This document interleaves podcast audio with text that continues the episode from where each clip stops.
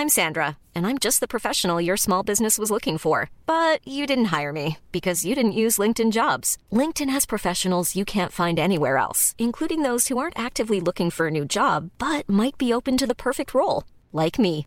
In a given month, over 70% of LinkedIn users don't visit other leading job sites. So if you're not looking on LinkedIn, you'll miss out on great candidates like Sandra. Start hiring professionals like a professional. Post your free job on linkedin.com/people today.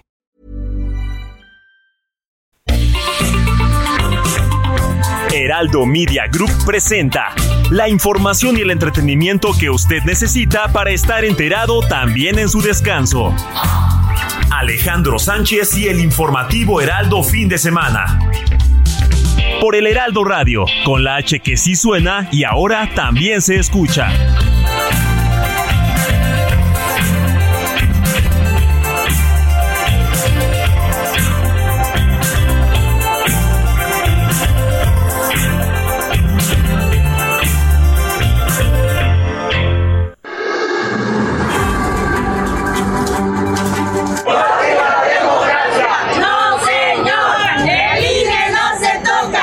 Lamentable lo de la protección al procurador de Morelos, todo el poder judicial, porque no había encarte aclarando de que ya no tenía fuego. Pero qué influencias del procurador, porque un juez y otro y otro y otro, había consigna.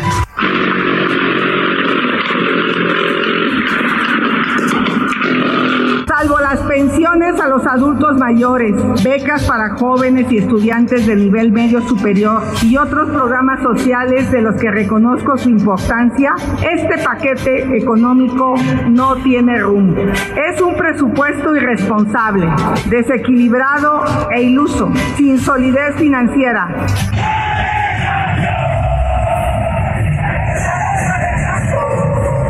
Yo vengo el día de hoy a decirles, a invitarles para que sigamos caminando con lo mismo que dijimos antes del 6 de septiembre. Antes del 6 de septiembre dijimos, vamos por la candidatura a la presidencia de la República. No estoy buscando ser senador.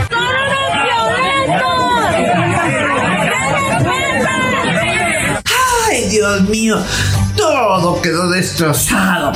Bueno, pues igual, la de los coyotes siempre te dejan tirado. Es mejor decirles que se larguen, que se vayan. Lárgate, lárgate, lárgate, que me desespera.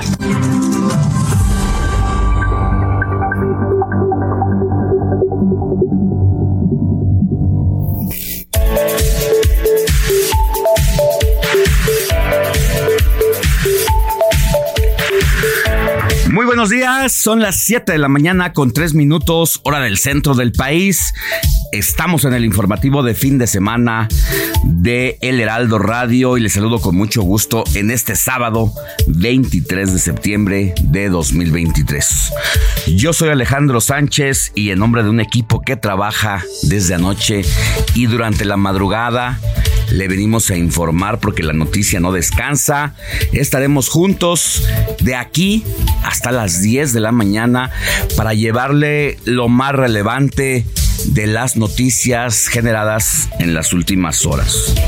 Mi querida Moni Reyes, muy buenos días. Hola, hola México. Qué bonito laser. Qué bonito saquito, ¿verdad? Muy bonito. Mexicano y tú de cuadros bien norteño. Hombre, no, no, Nada más te es- falta el cinturón con levilla y las botas picudas. Piteado. Muy ¿Cómo buenos estás, días, Moni? bien, muchas gracias. Aquí estando con todos ustedes, queridos amigos, y disfrutando de este fin de semana. Y a todos aquellos, fíjate que tengo una amiga enfermera que me dice, mándanos saludos al Hospital de México, porque cuando entran a turno, pues obviamente sintonizan el Heraldo Radio y nos sintonizan a nosotros. Vanesita, te mando un abrazo.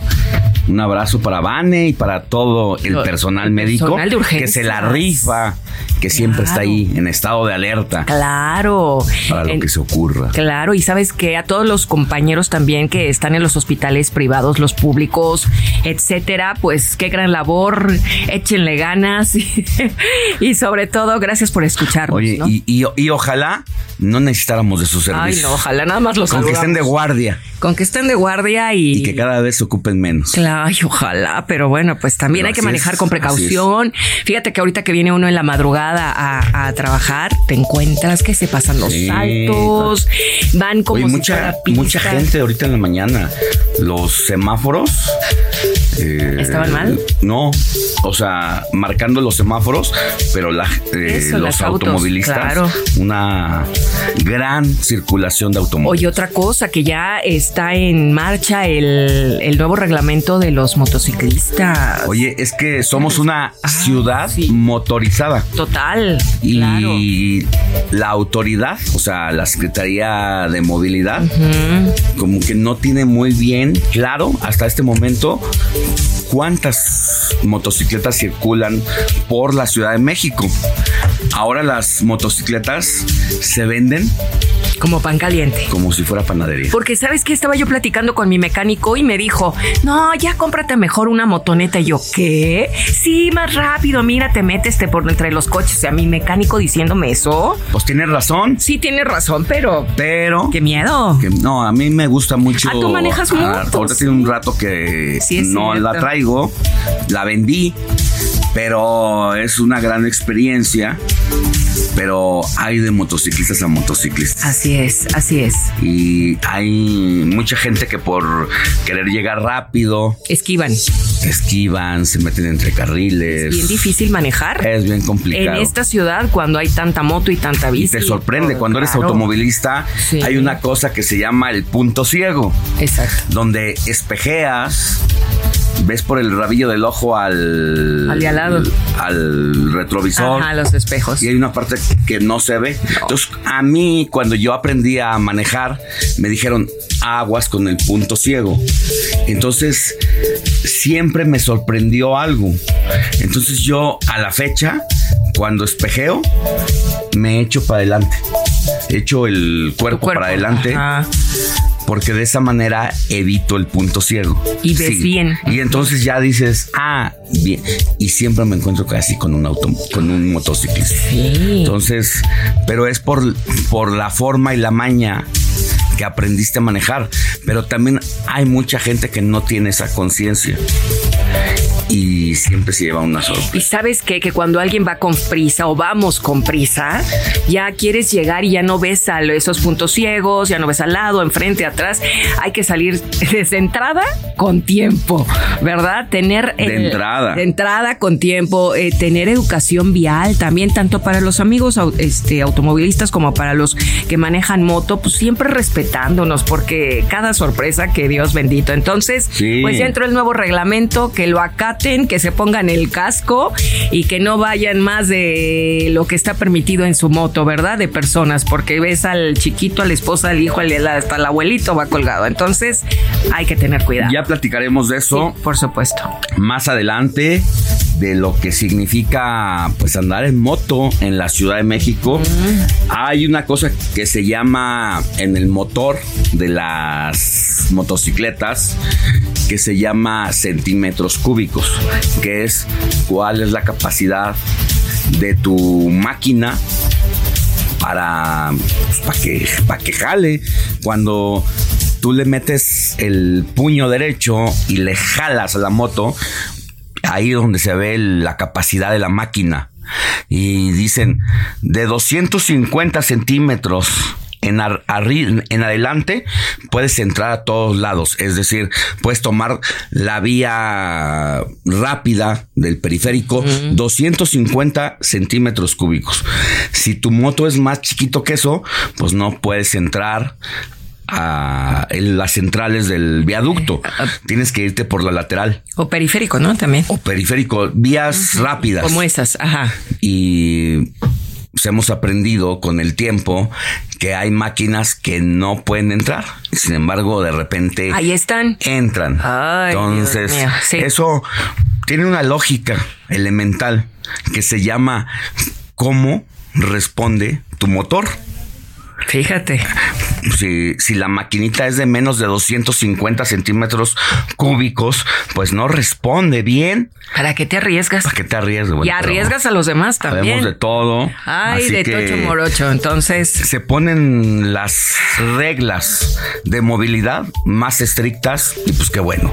Qué bueno. Qué bueno. Por un lado. Eh, Ay, mira, nuestro ingeniero maneja. Es que él acaba de llegar en moto, anda en moto y se dispone el nuevo reglamento de tránsito y empieza mañana con estas medidas muy estrictas.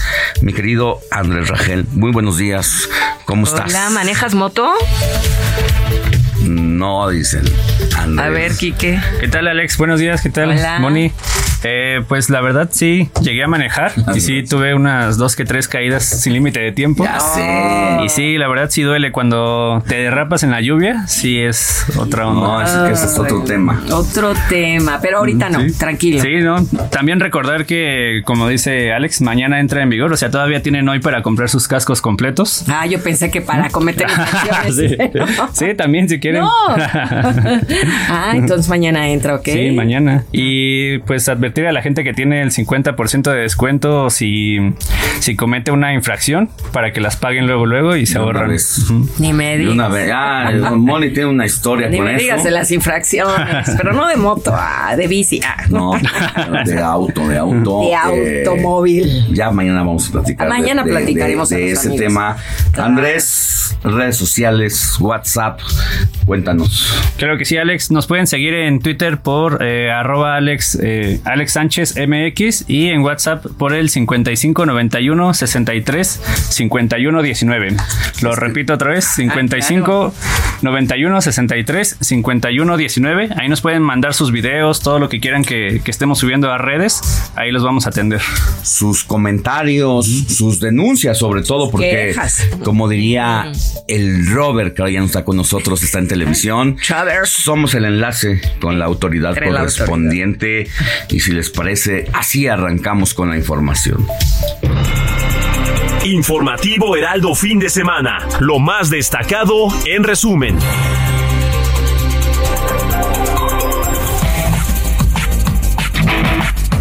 Oiga, le cuento que la ministra presidenta de la Suprema Corte de Justicia de la Nación, Norma Piña, señaló que el recorte presupuestal al Poder Judicial de la Federación que se tiene previsto para el 2024 detendría la consolidación del sistema penal acusatorio. Hay que resaltar que en esta misma semana el presidente de la República, Andrés Manuel López Obrador, lamentó que el Poder Ejecutivo no tenga de su lado al Poder Judicial porque no lograron la mayoría que algunas de las propuestas que hizo la presidencia de la República para que integraran la Suprema Corte de la Just- Justicia de la Nación se les volteó. Es decir, que los ministros o ministras pues no siguieron la línea del Poder Ejecutivo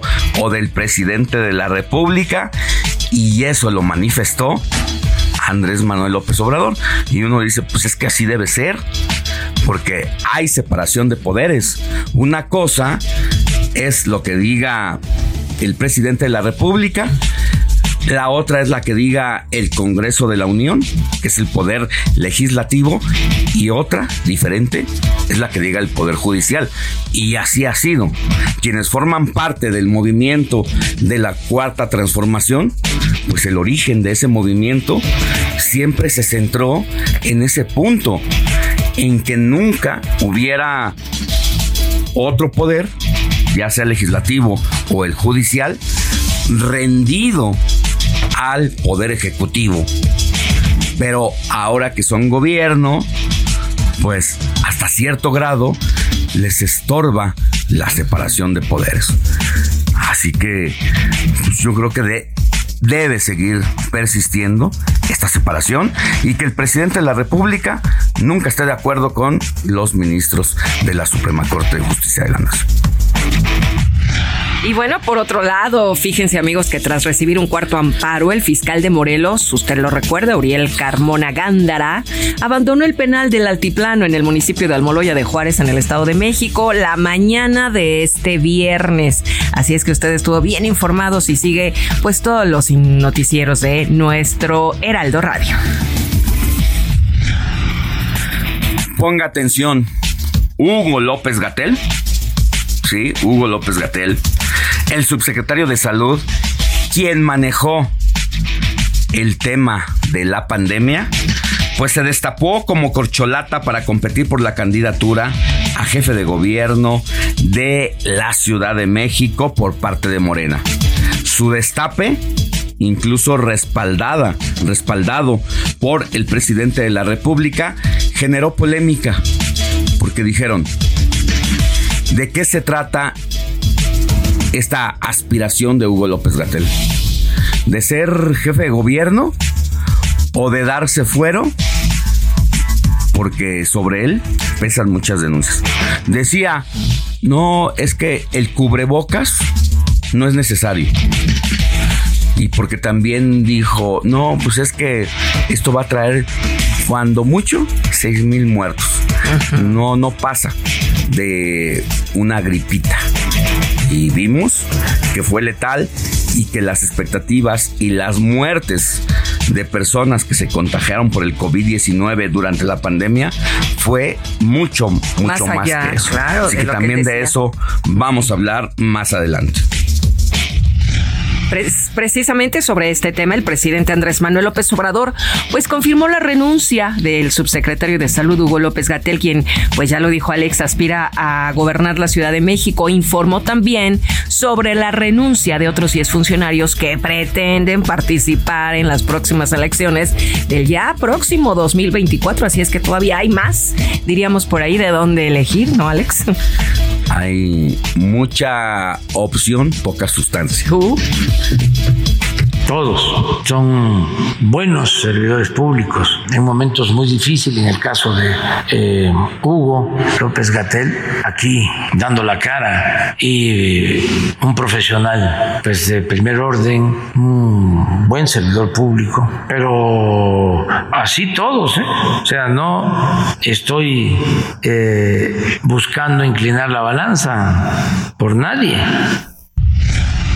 Y cuando le preguntaron en su momento a López Gatel, que se convirtió en un funcionario rockstar de Palacio Nacional, que todo el mundo dijo, bueno, él es el subsecretario, no es el secretario. Sin embargo, le pasaron el micrófono para que fuera comunicando en torno a Palacio Nacional lo que representaba el COVID-19 y muchos dijeron, no, es que se me hace que López Gatel va rumbo a una candidatura ya fuera por el gobierno de la Ciudad de México, por una senaduría o una diputación.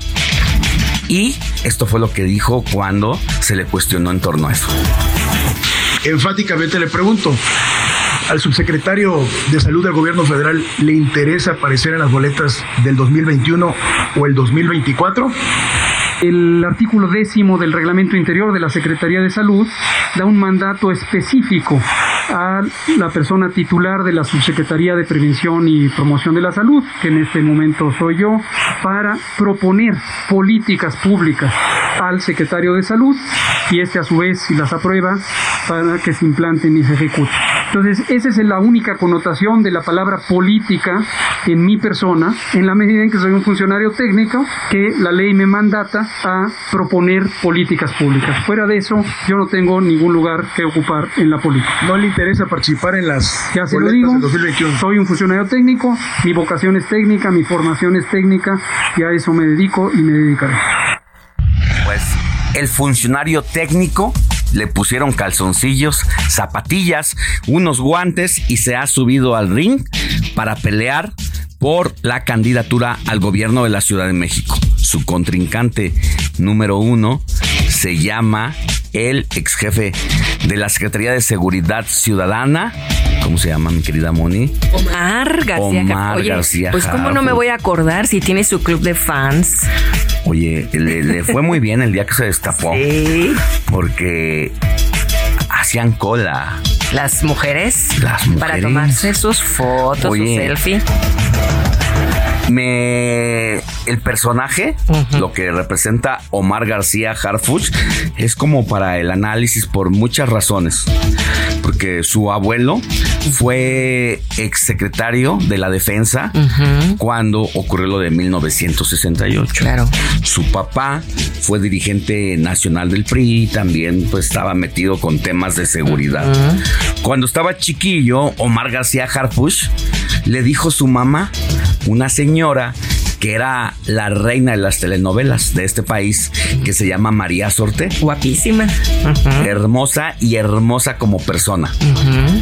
Yo fue de mis primeras entrevistadas y hasta me invitó a sus obras de teatro. Y de pronto hablaba de su hijo. Estoy hablando de el año 1999. ¿Cuántos años tendría? Pues Omar García. Harfuch debo haber tenido 19 años. Ah, 19, ok, ok. Porque tiene como 41 Mm, actualmente. muy joven. No menos, 17. Y decía, es que yo quiero que mi hijo sea actor. Y lo había metido a participar a algunas telenovelas. Hizo casting. No, muchos. Protagonizó una telenovela. Con su mamá, ¿no? Y una obra de teatro. Y por alguna razón, Omar García Harfuch dijo, lo mío es lo mío. Yo quiero ser policía. La policía. Sí, ya lo traía en la sangre. Y yo creo que le hubiera ido muy bien De como actor, claro. Que es un tipo muy bien Sí, parecido. es galán. pero decidió el otro camino. Que también le está yendo bien. Le está yendo muy bien. Claro, Así que- pues imagínate. Pues también que dicen es el favorito de Claudia Sheinbaum, ahora que tiene el poder de decisión en el partido Morena, el partido en el poder, pues de que él pueda ser el candidato oficial al gobierno de la Ciudad de México. Eso está por verse, pero pues ya está ahí en la, en la pelea. Y lo que sí, pues es que sabemos que fue parte de un atentado donde vivió pues de milagro porque sí recibió impactos de bala y donde gracias a sus guardaespaldas que dieron la vida por él, prácticamente le echaron el cuerpo encima y él quedó en una camioneta entre los asientos traseros debajo y todavía sacó la pistola, alcanzó a disparar y sobrevivió.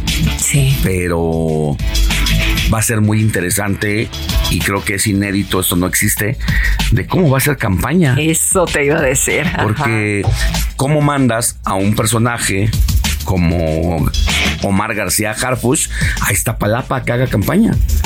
Si tiene que hacer un a la redonda, una o dos cuadras, donde quiera que se movía como secretario de seguridad, tenía que haber un operativo de revisión antes de su presencia. Va a ser muy interesante. Sí, vamos a estar muy al pendiente de cómo se desenvuelven estas campañas entre él y los que vienen. Inclusive ahí está claro. Sí, pero por ejemplo, muchas más. pues Clara Brugada, pues se mueve bien, normal. es su alcaldía. Y es su alcaldía Iztapalapa, por ejemplo, una de las alcaldías más grandes y con contrastes, pero sobre todo donde hay mayor, pues una delincuencia común.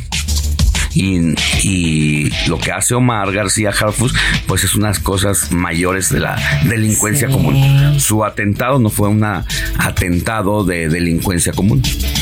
Había una cosa que se llama cárteles detrás de ese intento de sacarlo de la jugada y hoy ha decidido participar como candidato al gobierno de la Ciudad de México. Así que interesante de cómo se va a mover en este año electoral. Así es, vamos a estar muy al pendiente. Si ustedes, amigos, no se desconecten de todos los informativos del Heraldo. Bueno, pues mm, por otro lado, el Instituto Nacional Electoral instaló su comisión temporal de debates y aprobó el plan de trabajo de esta, la cual durante los próximos meses tendrá como objetivo organizar al menos tres, fíjense, tres debates presidenciales. Oiga, y le cuento que entre ovaciones, el gobernador de Nuevo León, Samuel García, visitó el acueducto El Cuchillo 2 para supervisar, ahora sí, las primeras aportaciones de agua. Esto a nueve días de haber sido inaugurado en presencia del presidente Andrés Manuel López Obrador y que durante estos días generó una polémica impresionante porque se había inaugurado la obra, pero todavía no había suministro. Así que de eso vamos a hablar y al regresar, Moni. Al regresar tenemos Santoral, tenemos eh, Vial. El reporte vial. El reporte vial con Israel Lorenzana, claro, al regresar, no se vayan. Pausa, volvemos con más.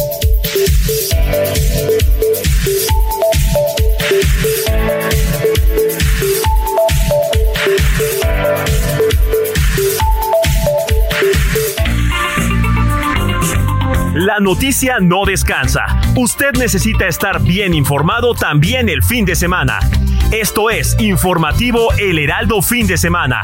Regresamos.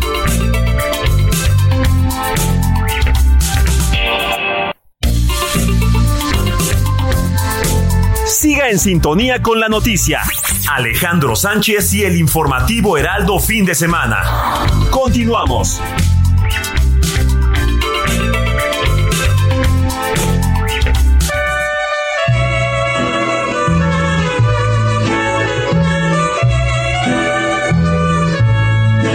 Estas son las mañanitas que cantaba el rey David.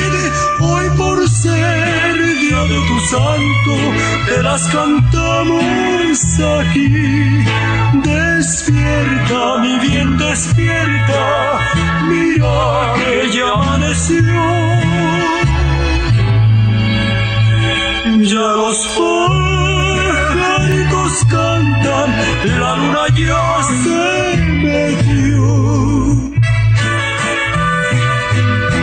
Qué linda está la mañana en que vengo a saludarte. Venimos todos con gusto y placer. 7 de la mañana con 31 minutos, hora del centro del país. Y aquí nuestro querido Kike Hernández con su paleta Tutsi. Es Tutsi, es de manita, es de menta, de esas raras que te dan.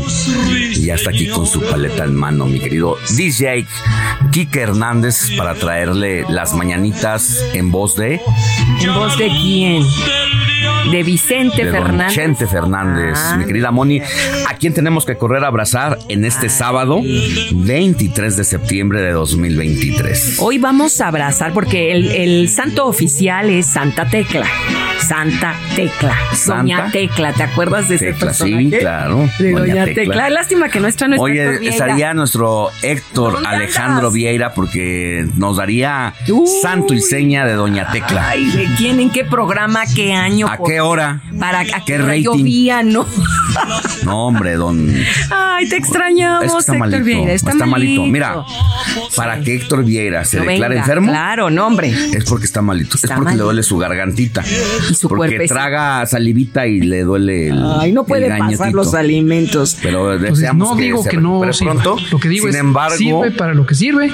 sin no embargo, no deja que de estar al tanto. Mira, porque está aquí está bombardeando por. WhatsApp toda la información. Ay, Héctor, aliviate, te queremos mucho.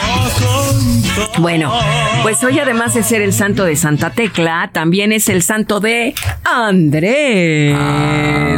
Aquí está Andrés Rangel con nosotros. ¿Qué vas a invitar, Andrés? Los Unas- tamales, unos chilaquiles, un pancito, un Mm. juguito, ¿qué? un cafecito. ¿Qué nos vas a invitar? Sí, lo que eh, quieran, lo que quieran. Ah. Ya saben. Lo Ya que, saben. Lo que La me- casa paga.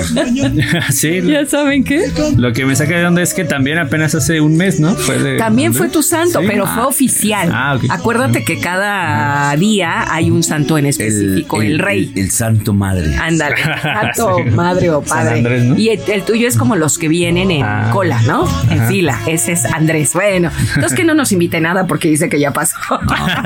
que ya fue. Invitó, ¿no? Ah, bueno, pues a ver amigos, también quien lleve por nombre Constancio, Lino, Soso, Soso, Bernardina, Soso Reyes. Soso Reyes, Soso Sánchez, Bernardina, Guillermo, José, tú también eres José, José Así Andrés. ¿verdad? Sí. Yo Oye, también. do- José Alejandro. José Alejandro. Dios, pues ustedes dos van a invitar a algo, yo no sé. está. Michi, Pedro y finalmente Vicente. Vicente, ahí está. Dicen, Don Chente. Chente, pues sí, mira, nos está fondeando. Que en paz descanse. Bueno, vamos a conocer la historia de Tecla, ¿les parece? Vamos, Adelante. Quique, Quique.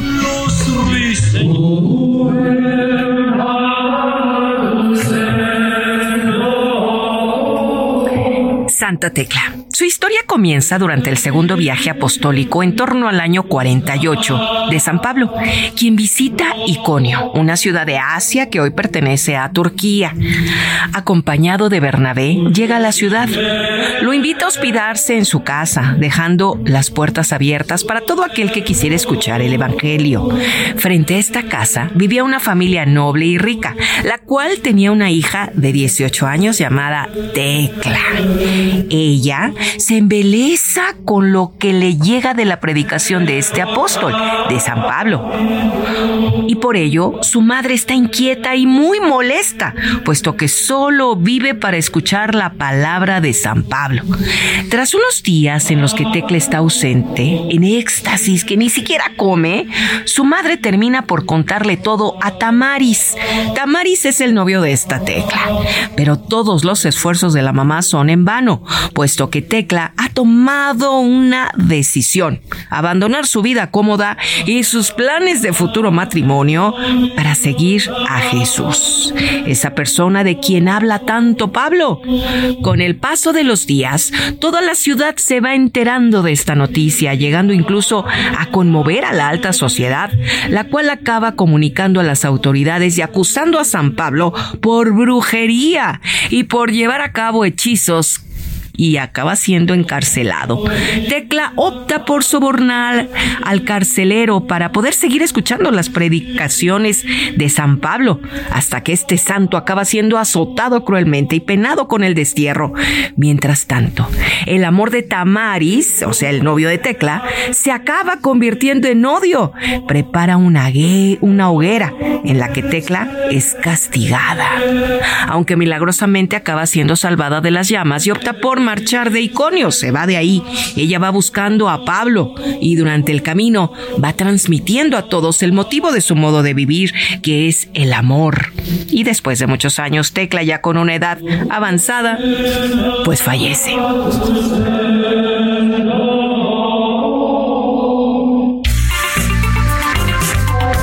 Comparte tus comentarios y denuncias en el WhatsApp del informativo fin de semana. Escríbenos o envíanos un mensaje de voz al 55 91 63 51 19.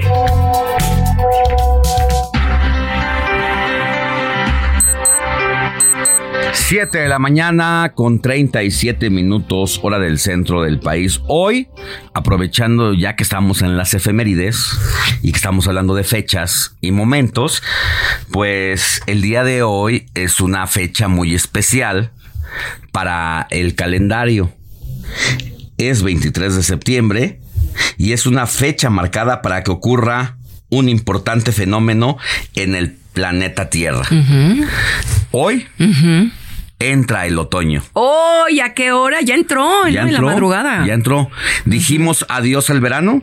Wow. Y viene el otoño, que es una fecha sui generis en el calendario, porque vienen los momentos de calor, donde los árboles se deshojan, comienzan a cambiar de piel, de color, y donde uno camina por la calle Y comienza a ver una alfombra de hojas, ocre, naranja y rojiza, muy bonita, donde las hojas de los árboles comienzan a tostarse. El- la calígula es distinta a lo que pasa en verano, que hay mucho calor, pero el tiempo no se equivoca y hay el clima que ocurre ahora es diferente. Sí. Y pues el follaje es distinto. Donde sea, los árboles comienzan a cambiar este tono Ocre. ocre. Oye, abres la ventana y ves ya los arbolitos de soja. Y los rayos del sol son diferentes. Son- se siente el calor Es- diferente. Es las estaciones del año, aunque ahora con el, dicen los científicos, con el cambio de clima, pues de repente ya no debería llover, pero llueve.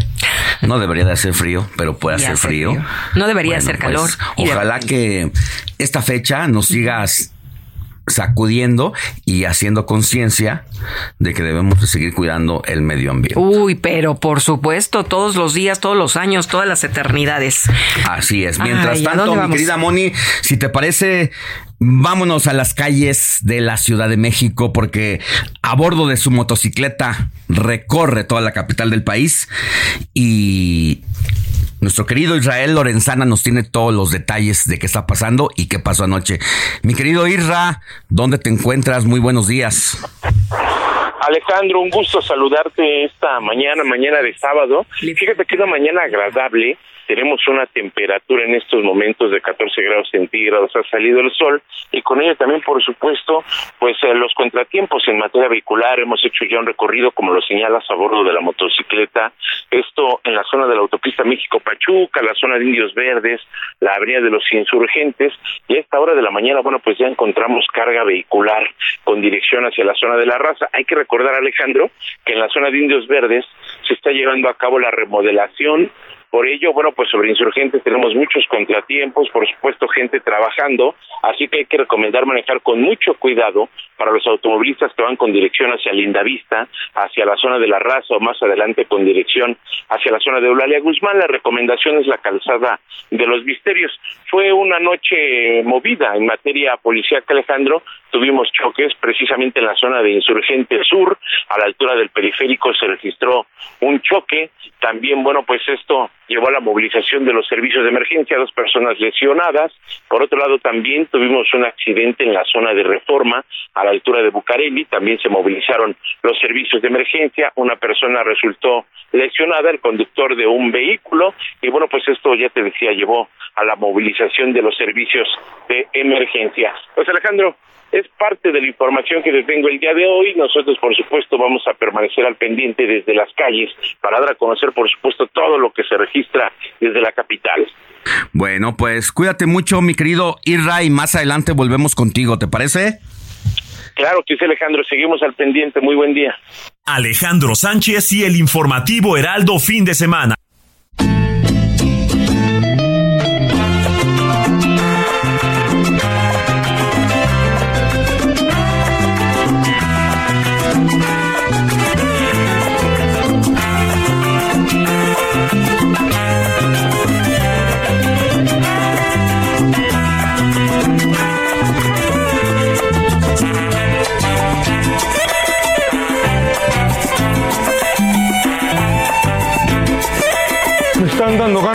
Bailar un cumbión bien loco.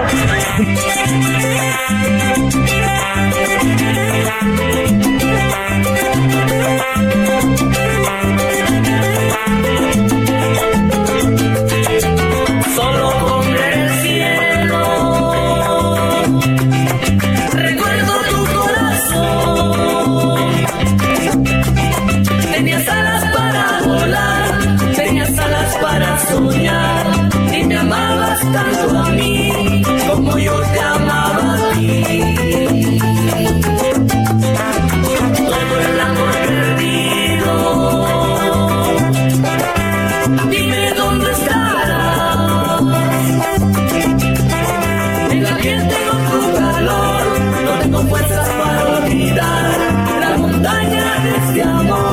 7 de la mañana con 43 minutos, hora del centro del país, y aunque el origen de la cumbia es colombiana, no deja de haber sus fusiones.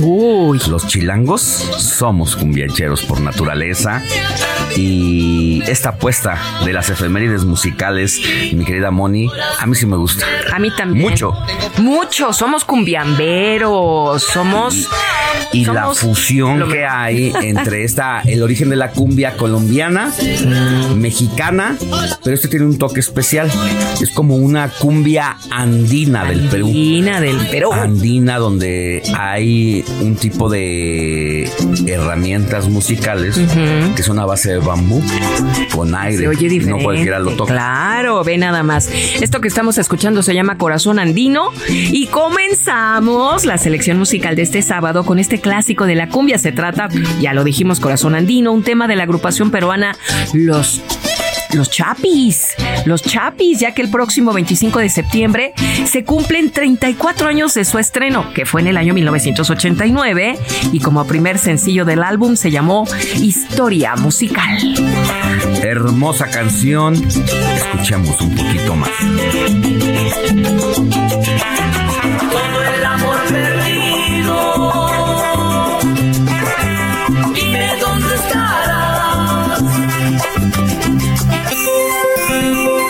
Sintonía con los estados en el informativo fin de semana.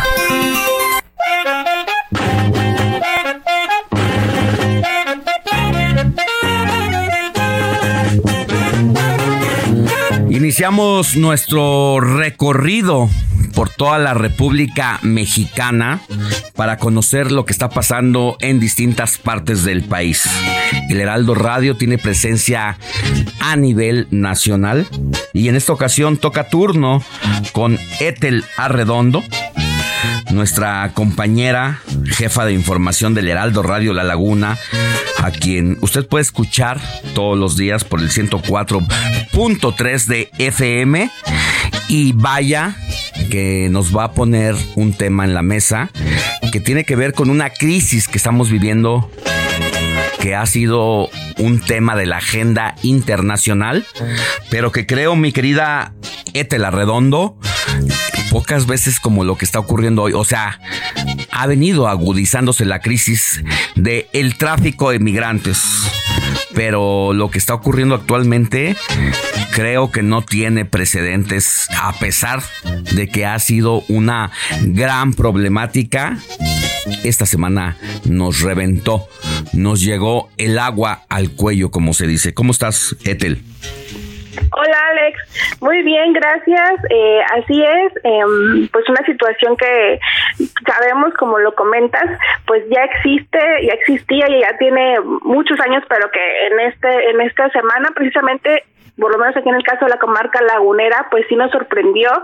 Eh, y, y, y, en este momento que, que me dan la bienvenida con la marcha de Torreón Alerdo, pues precisamente eh, te comento que hubo una situación eh, con los migrantes que involucró pues a toda la comarca lagunera, acá desde al revés de, Lerdo Torreón, porque primero el pasado lunes 17 de septiembre se empezó a dar a conocer esta situación de que ya tenían un día eh, alrededor de 1.500 migrantes varados en, los trenes donde una, en una comunidad que, se, que existe en el municipio de Lerdo, que se ubica en el municipio de Lerdo, que es la comunidad de Nazareno, y bueno, se paró el tren eh, intempestivamente, no, los habitantes de esta comunidad que suelen eh, auxiliar a los migrantes, de hecho hay una asociación que se llama Ángeles de Nazareno que se dedican pues a, apoyar a los migrantes en su cruce, pues eh, se vieron abarrotados y observaron esta situación y la, la dieron a conocer porque pues el tren se paró y eran alrededor de 1.500. El lunes ya empezaron las autoridades a, presentarse ahí, pues preguntábamos, nadie se, se, hacía responsable, pues las personas se quedaron, algunas familias sí se retiraron, eh, creo que de las 1.500 solamente tres familias se entregaron a, a las autoridades de migración, los demás insistían, ahí se quedaban, se quedaban entre las entre entre los trenes, fueron asistidos por los mismos habitantes de, de Nazareno. Después se quedaron un día ahí, bueno, dos días y el tren otra vez empezó a su recorrido y pues ellos también continuaron su viaje pero entonces llegaron a Torreón, donde también en, la, en, en los patios de Ferromex ubicados acá en Torreón, entre las colonias Santiago Ramírez y las Julietas, pues también ahí se registró esta situación que se volvieron a parar los trenes y también pues eh, las diferentes organizaciones, asociaciones y por ejemplo la Casa de Migrantes Jesús Torres que se dedica aquí en Torreón, pues también se vieron abarrotados en un solo día, eh, 140 personas llegaron a comer ahí a, la Casa del Migrante cuando regularmente lo, como lo máximo que se atienden son 40 personas que llegan ahí a pedir a, alimentación y bueno, una serie de, de situaciones. El, entre semana ya empezaron a, a fluir los, los vagones de los trenes, instalaron unos vagones especiales que se llaman góndolas, que son como vagones cortados a la mitad y que están a cielo abierto, donde pues señalan que dentro de lo inseguro que es viajar en el tren, pues estas góndolas son menos inseguras. Eh, pudimos observar que pues eran mm, alrededor de más de, de 1.500 o 2.000, eh, cada, día llegaban entre 200 y 300 hasta 1.000 mil este, migrantes diarios que iban saliendo. Nos comenta que la mayoría quieren ir a Ciudad Juárez, otros van a Monterrey, otros van a, a, Saltillo, los pocos, algunos también la mayoría Piedras Negras, pues fue un flujo impresionante lo que se dio esta semana y pues espera que siga, ¿no? Esa situación. Eh, hay también algunos comentarios por parte de vecinos que, pues muchos aquí en la comarca lagunera siempre suelen ayudarlos.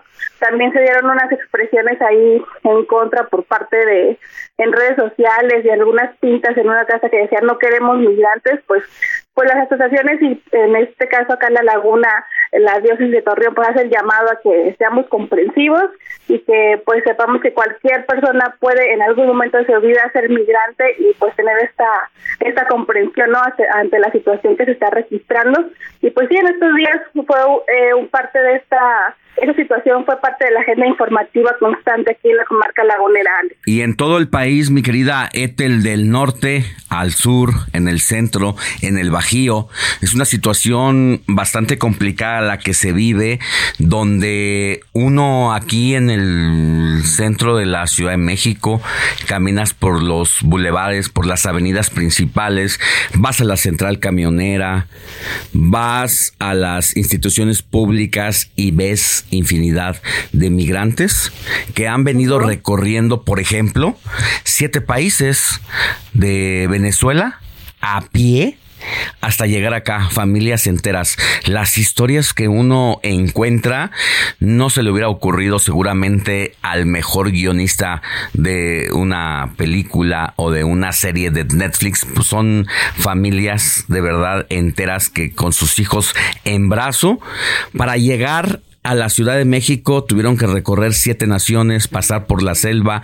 sobrevivir ante esas circunstancias porque quieren otra vida, otra otro modo de vida para vivir y con el sueño de llegar a los Estados Unidos, pero ¿qué crees? Que cuando llegan allá pues no hay pase las autoridades estadounidenses de los estados vecinos a la frontera norte, pues han puesto todo tipo de trabas para impedir que estas personas sin papeles ingresen a los Estados Unidos.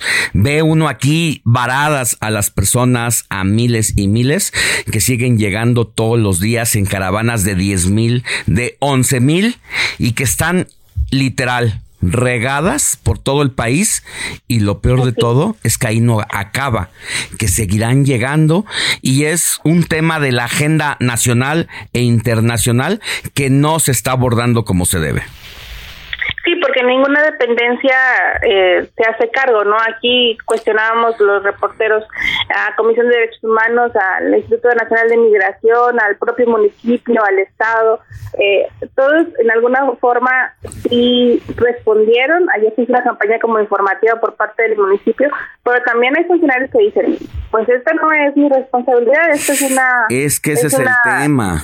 Nadie quiere entrarle. Mira, Etel, em, escuchaba una declaración bastante cruda y fría de especialistas que se dedican a los temas de migración y decían una cosa que está ocurriendo en el mundo. O sea, no es un problema propio del gobierno de López Obrador, no es un problema propio de México y Estados Unidos, es un, es un problema mundial, porque la desigualdad es bastante severa y porque hay mucha gente que en otros países no tiene la oportunidad de tener casa, sustento en lo más mínimo y la inseguridad que se vive en otras naciones como Centroamérica, como el sur de América Latina y donde dicen, bueno, pues de todos modos ya no tenemos nada, pues vamos a, a caminar, vamos a ver qué nos depara el destino. De todos modos, ya no tenemos nada, no tenemos nada que perder.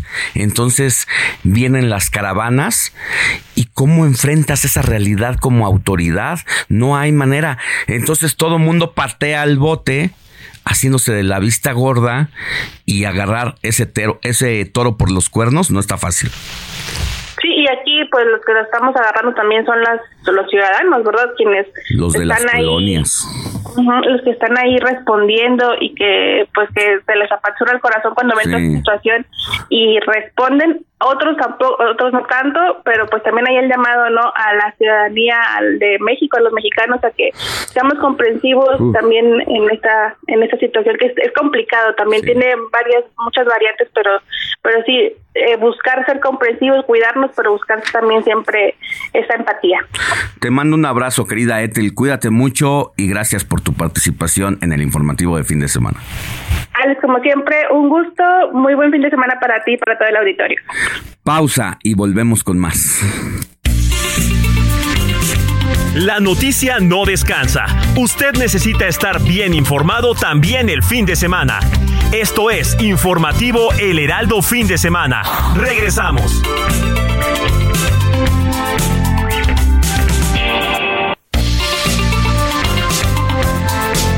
Siga en sintonía con la noticia. Alejandro Sánchez y el informativo Heraldo fin de semana. Continuamos.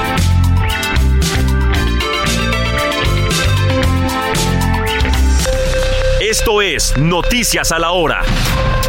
Heraldo Radio le informa. Son las 8 de la mañana en punto. El abogado y catedrático de la Facultad de Derecho de la UNAM, Gabriel Regino García, se comprometió a tomar los cursos que sean necesarios para no volver a violentar a una mujer. Esto después de celebrar la ofensa contra la directora de la Escuela Nacional de Ciencias Forenses, la doctora Zoraida García Castillo, durante una transmisión realizada hace unos días en el auditorio de la Facultad de Derecho de la Universidad Nacional Autónoma de México. Bueno, pues al menos 12 perritos fueron rescatados el pasado jueves por la Brigada de Vigilancia Animal y la Procuraduría Ambiental y del Ordenamiento Territorial tras operativos en dos predios ubicados en la colonia Jalpa, esto es en la capital mexicana, y en las acciones fueron asegurados tres cachorros, nueve lomitos adultos que fueron resguardados y trasladados a una clínica veterinaria para determinar su estado de salud. El gobierno de la Ciudad de México publicó un decreto en la Gaceta Oficial en el que se declara al Tianguis del Esto es en la colonia Buenavista, como patrimonio cultural inmaterial de la Ciudad de México. La finalidad es garantizar la salvaguardia de este importante punto de la capital a través de un plan instrumentado para este fin. En el orbe, el gobierno de Venezuela confirmó este viernes la fuga del máximo líder de la banda criminal Tren de Aragua, tres días después de que las autoridades tomaran una cárcel controlada por este grupo que opera en varios países de América Latina. El jefe del Departamento de Seguridad Nacional de Estados Unidos, Alejandro Mayorkas, tiene previsto reunirse con la presidenta hondureña, hondureña Xiomara Castro en McAllen, Texas, en la frontera con México, para conversar sobre cooperación en inmigración ilegal.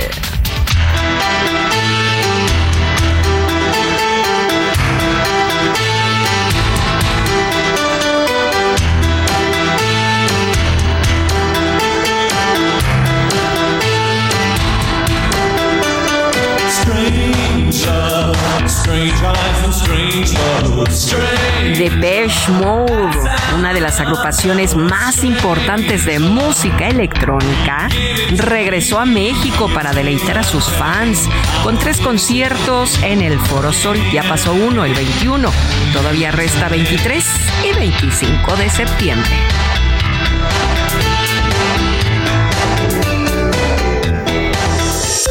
Esto fue Noticias a la Hora. Siga informado, un servicio de Heraldo Media Group.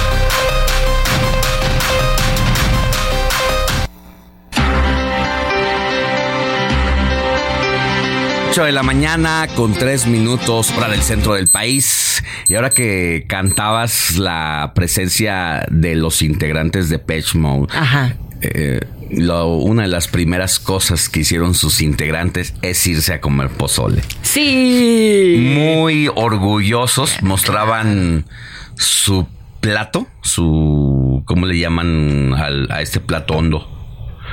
Mm, Su pozole. sí, pero donde se sirve, Eh, en el plato pozolero. en el plato pozolero, Ajá.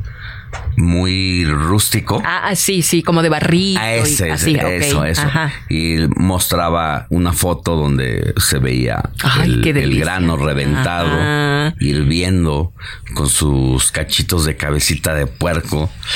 Ya se me hizo agua la Ah, boca. ya se nos y hizo. estaban muy orgullosos probando el pozole. Mm, venir a México y no probar pozole. Imagínate. Y además en estas fechas. Uy, Era septiembre. clave. Claro. Pues han tenido mucho éxito, ¿eh? Por lo que hemos visto. La verdad es que sí han tenido lleno total. Ya no hay boletos, así es que por si Sí, gustan. se compraron con mucha a la próxima, claro. Mi querida Moni.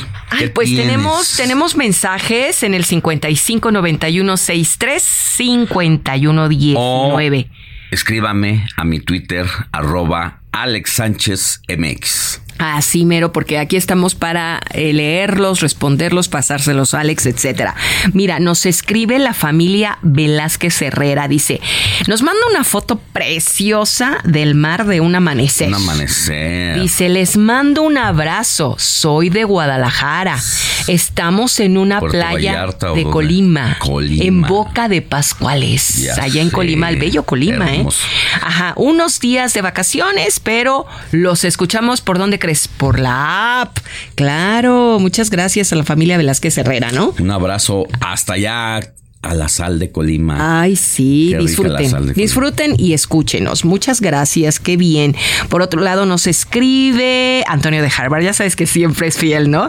Pero en todos los informativos del Heraldo, ¿eh? O sea, Se es la bello. pasa pegado. Buenos días, Alex, Moni, todo el equipo. Excelente sábado. Saludos. Gracias, Antonio de Harvard. Igualmente, muchos saludos. Por otro lado, nos dice: Hola, buenos días, saludos. Y será la cazuelita para el pozole. Ándale, ay, un- una cazuela Ajá, así. es Irma Guadalupe Ríos Hernández. ¿De dónde nos escribe? De la Ciudad de México. Ándale. Ella nos escribe, muchas gracias, mi querida Irma, eres muy linda y sí es la cazuelita del pozole. Tenemos un audio porque hay una radio escucha, lo podemos poner, Quique, que nos está preguntando sobre su pensión del bienestar, que amablemente nuestro Andrés Rangel ya nos respondió, ya se lo reenviamos. Escuchemos este audio. Listo. Bueno, buenos días. Alejandro, tú eres Alejandro, ¿verdad? Tú eres mala para la memoria, ¿eh? Ah, ya te escucho. Alejandro Sánchez. Estoy escuchando el radio, como todos los domingos, sábados y domingos. Lourdes Almanza, el expódromo de Peralvillo. No sé si ustedes podrían informarme y a mí y a otras tres personas que cumplimos años en octubre, nuestros 65 años, podrían informarnos cuándo empieza la convocatoria para meter nuestros papeles para nuestra tarjeta de bienestar. Muchas gracias. O también decirnos en qué página lo buscamos en YouTube, porque pues no tenemos, yo no tengo WhatsApp, bueno, WhatsApp sí, no tengo otras cuentas, ¿verdad? Como Twitter y todo eso. Muchas gracias, señor Alejandro. Que, que este día esté lleno de amor, de bendición para usted y toda su familia y su equipo. Gracias. Bueno, muchas gracias a la señora Lourdes que nos manda un mensajito de voz. Ahí está pasándolo al aire. La verdad es que es un orgullo que nos escuchen y que este medio pueda ser facilitador de una orientación. Gracias por tomarse la molestia y por escucharnos cada fin de semana. Así es, y que se tome, ¿no? El tiempo de, de mandarnos este audio que le decimos a los demás amigos. Pues si ustedes se animan, aquí estamos para escucharlos. Eh, ya le mandamos la respuesta a nivel personal, por supuesto, porque es una liga de YouTube para que pueda la señora hacer el acceso rápido y poder enterarse de cuándo le toca. Pero, pues bueno, ya aquí. Son fechas diferentes. Son fechas con diferentes, los distintos. claro. Entonces no podemos dar un general. Pero ahí está Ya se lo atendida su, Claro que sí. su demanda, su petición. ¿Tienes más? Sí, soy Tony Talancón de Cuautitlán Izcalli aquí dando la bienvenida al otoño. El otoño es la maravilla de la naturaleza, a disfrutar de la vida, saludos y muchas bendiciones. Pues muchas gracias, mi querido Tony Talancón. Te mandamos también igualmente bendiciones y saludos. Y tenemos eh, también, ay, tenemos varios, pero ¿qué te parece? Si nos vamos... Uno más. Eh, sí, aquí dice. Hola, ah, ay, es que tengo las fotos aquí. Se bueno, no, no, no. Buenos días, Alex Moni, saludos desde Ciudad del Carmen, Campeche. Me cae bien Omar García para jefe de gobierno, es lo que opina. Pero por otro lado, quiero opinar que ojalá México compre ese portaavión ruso y, submarín, y submarino nuclear. Me dará mucho gusto. Por otro lado, dice, seguimos insistiendo para nuestro gran presidente que dé instrucción de construir el libramiento carretero Atasta Campeche. Laila seguro lo logrará. Gracias por mencionarme atentamente. Pues creo que también te sigue en Twitter Samuel Carballo, el, tío, Sam. Así Un es que muchas gracias. ¿eh? Gracias, gracias a todos los que nos escuchan, nos escriben y vámonos a más información. Mire, el 21 de septiembre fue el Día Internacional de la Paz y no queremos dejar de pasar esta oportunidad pues para hacer una reflexión en un momento tan violento como el que vive México y el mundo de dejar eh, pues pasar esta oportunidad en la, en la que se conmemora el Día Internacional de la Paz ejercido pues por la Organización de las Naciones Unidas y donde se considera importante al ser llamamiento público y universal y recordamos pues que debemos construir la paz todos los días. Eh, haciendo una revisión de lo que tenemos que hacer como ciudadanos pues nos encontramos con historias positivas de personajes públicos de diputadas, diputados, senadores, senadoras que sí hacen su chamba. Y es el caso de Alejandra Reynoso, senadora del PAN, porque a través del programa Embajada de la Paz, ella busca construir una sociedad capaz de promover el respeto de los derechos humanos en Guanajuato y contrarrestar el lamentable problema de la inseguridad en el país. Y más allá del discurso, pues ella se mete a, los, a las colonias, a los barrios, para tratar de tejer esto que, pues de alguna, de alguna manera es precisamente el tejido social. Yo agradezco, querida senadora Alejandra Reynoso Sánchez, que esté con nosotros en el informativo de fin de semana. Buenos días, ¿cómo está? Hola, ¿qué tal Alejandro? Muy buenos días. Pues con el gusto de saludarte y de compartir efectivamente lo que estamos haciendo a través de las embajadas de paz en el estado de Guanajuato. Cuéntenos cómo le hace para adentrarse a los puntos importantes clave de los distintos barrios, colonias, para hacer este trabajo con la ciudadanía. Fíjate que lo que hicimos, eh, ubicando en dónde se encuentran, por ejemplo, los padres de familia durante un día, Ajá. pues están en el trabajo. Entonces vamos a la empresa. eh, tenemos más de 180 empresas que se han comprometido para la construcción de paz, porque construir paz es la reflexión de cómo están siendo nuestras actitudes, nuestros comportamientos, cómo estamos resolviendo los conflictos antes de que un conflicto se genere en un acto de violencia, eh, que creo que es lo que, lo que estamos viendo es la consecuencia justo de la falta de resolución de conflictos. Eh, y lo vemos en los niños, en los adolescentes. Y déjame darte un antecedente. En Guanajuato, cuando le preguntamos a la ciudadanía de quién era responsabilidad, el incremento en las balaceras, lo que estábamos viviendo, un 20%, digo el 80% distribuyó entre sí la responsabilidad del gobierno federal, del estatal, del municipal, sin embargo hay un 20% que, que, que asume parte de la, responsabilidad. Eh, mencionando por falta de valores familiares, por la, la ciudadanía en general, y entonces nos dimos a la tarea y justo eh, cuando le preguntamos dónde están los padres de familia durante un día, están en el trabajo perfecto, vayamos a su trabajo.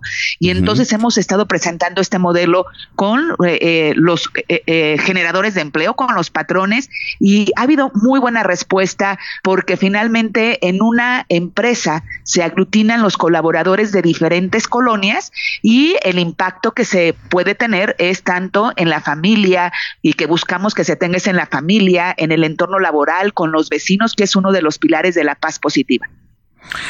Y es importante este trabajo que hacen de adentrarse precisamente a las colonias. De eso trata eh, la edición de este año, de saber qué estamos haciendo como ciudadanos. Decía Eduardo Galeano, todas las personas pequeñas, en lugares pequeños, haciendo cambios pequeños son los que pueden cambiar el mundo. A veces buscamos cómo cambiar el mundo y lo vemos como un aspecto globalizador y pues está bien difícil entrarle por ahí, pero cuando en nuestro entorno, en nuestra colonia, en nuestro barrio, hacemos esos cambios, se detona y ahí está el núcleo de todo. Efectivamente, efectivamente en las pequeñas acciones, de hecho les invitamos a visitar la página de embajadasdepaz.mx y ahí eh, eh, nosotros tenemos tanto lo que se está haciendo a través de los entornos laborales, pero también en 10.000 acciones por la paz y damos algunos ejemplos de cómo se puede construir la paz en el primer entorno y en, en la colonia, porque si no recuperamos la capacidad de convivencia, y la capacidad de volver a ser comunidad, no podemos seguir aislados y no podemos seguir eh, eh, eh, viviendo como si nada pasara en el entorno familiar y en, la, en, el entorno vecinal. Y por ejemplo, lo que nosotros a través de un taller que, que en donde hablamos de dos habilidades para construir la paz, que es comunicación asertiva y resolución de conflictos. Y además les damos algunos ejemplos, cómo se pueden generar estas acciones con los vecinos, cómo se pueden generar acciones en torno, en pro del medio ambiente, cómo se pueden generar las acciones desde el deporte, cómo se pueden generar esas acciones para construir paz, tanto en la escuela con los compañeros y que invitamos a la comunidad educativa. Hemos estado visitando preparatorias, hablando con los jóvenes, pero también con los padres de familia, a través de las escuelas, cómo se implementan esas acciones de paz con los niños, con los adolescentes de educación básica, porque esta palabra tiene que regresar al vocabulario de la ciudadanía. Sí, y, y el tema de las instituciones las empresas que estén dispuestas como a ceder una parte de su tiempo, donde el empleador trabaja ocho horas y convencer al empresario para que de esas ocho horas le den chance a sus colaboradores de 30 minutos, una hora, donde ustedes interactúan, les cambian el chip, pues eso es gratificante. Sí, sí, sí, y ha habido muy buena disposición este, de todos los sectores, desde el sector eh, de la industria o de servicios o incluso de cámaras, de cámaras empresariales que han dicho, oye, este, pues yo quiero que mi institución también le entre a, a construir la paz, porque otro de los elementos o de las estrategias que empleamos es que una empresa puede obtener el distintivo de empresa embajadora de paz. ¿Y qué quiere decir? Que dentro de esa empresa se generan las condiciones para construir la paz escucha a los trabajadores, eh, es decir, generar un ambiente para, para que los pues todas las personas podamos expresarnos. Recordemos que la paz también se construye cuando sabemos identificar nuestros sentimientos. Oiga, y podemos senadora, es que de repente hacer paz a veces en el malentendido de lo que esto representa, pareciera y se simplifica como que la paz es un tema de policías y ladrones donde el policía impone la ley para llamar al orden público, pero antes de llegar a eso, decir, al ciudadano decirle por qué no debe llegar a esa confrontación, por ejemplo, o a ese desafío de la ley. Efectivamente, porque, eh, a ver, yo incluso considero que el tema de la paz va mucho más allá de, policías y patrullas, eh, va en, en, la capacidad de diálogo, de que sepamos resolver los conflictos, porque la violencia intrafamiliar esa no se va a poder resolver con policías y patrullas. Y que en los números y en las estadísticas en nuestro país, uno de cada cinco homicidios contra mujeres son dentro de los hogares y uno de cada tres en el caso de los varones. Este, cuando vemos a los adolescentes, a los niños peleando en la calle, eh, eh, pues la violencia se ha convertido en un espectáculo porque no vemos absolutamente a nadie que intente separar a esos adolescentes o esos niños, ¿no? Que están peleando, ni siquiera que puedan llegar a reconciliar este o a resolver sus conflictos o sus problemas de una manera pacífica. Entonces, esto eh, esto va mucho más allá de las patrullas qué sociedad estamos viviendo, qué sociedad estamos construyendo. Sí, sobre todo porque a veces se enfoca mal el problema. Es decir, a veces estas cosas que son de familia o son de pareja, pues se las cargamos al Estado. Usted representa a un partido político, pero ni siquiera estamos hablando de si el PAN, de si Morena, si PRD. No importa el, el gobierno en turno, porque así lo haya elegido el votante en su momento, pero esto va más allá, o sea, es de tomar responsabilidad propia y de decir, pues es que no, sí, el, el, gobierno del partido en que se trate tiene pues la decisión de tomar eh, políticas públicas para atender problemáticas, pero al final el tema está en el seno familiar con cosas y detonantes que llevan a problemas comunitarios y de otra índole. Efectivamente, y mira, eh, la, paz positiva, que es el concepto con el que nosotros estamos trabajando la construcción de paz, te habla, hay ocho pilares, y sí, hay cuatro que están vinculados a la autoridad. Dice, uno de los pilares es un gobierno que funcione pero otro de los pilares es buenas relaciones entre los vecinos. Entonces, eh, también lo, lo, que yo digo es la paz eh, ni se decreta ni se legisla, la paz se construye. Exactamente. Y entonces hay que trabajar con las personas y creo que esta es la clave, que eh, el, el poder llevar la reflexión de cómo nos estamos sintiendo, cómo nos estamos comportando, qué actitudes estamos tomando eh, ante las situaciones que se presentan. Y, y, lo vemos desde los conductores, si tú quieres, digo, hablé hace un momento del ejemplo de los niños o de los adolescentes peleando, incluso hemos visto en los videos en las redes sociales donde han perdido la vida adolescentes por un pleito, por una pelea en donde no hubo una sola persona que tratara de inhibir o de separar a estas niñas. Pero también lo vemos en los conductores en el semáforo, ¿no?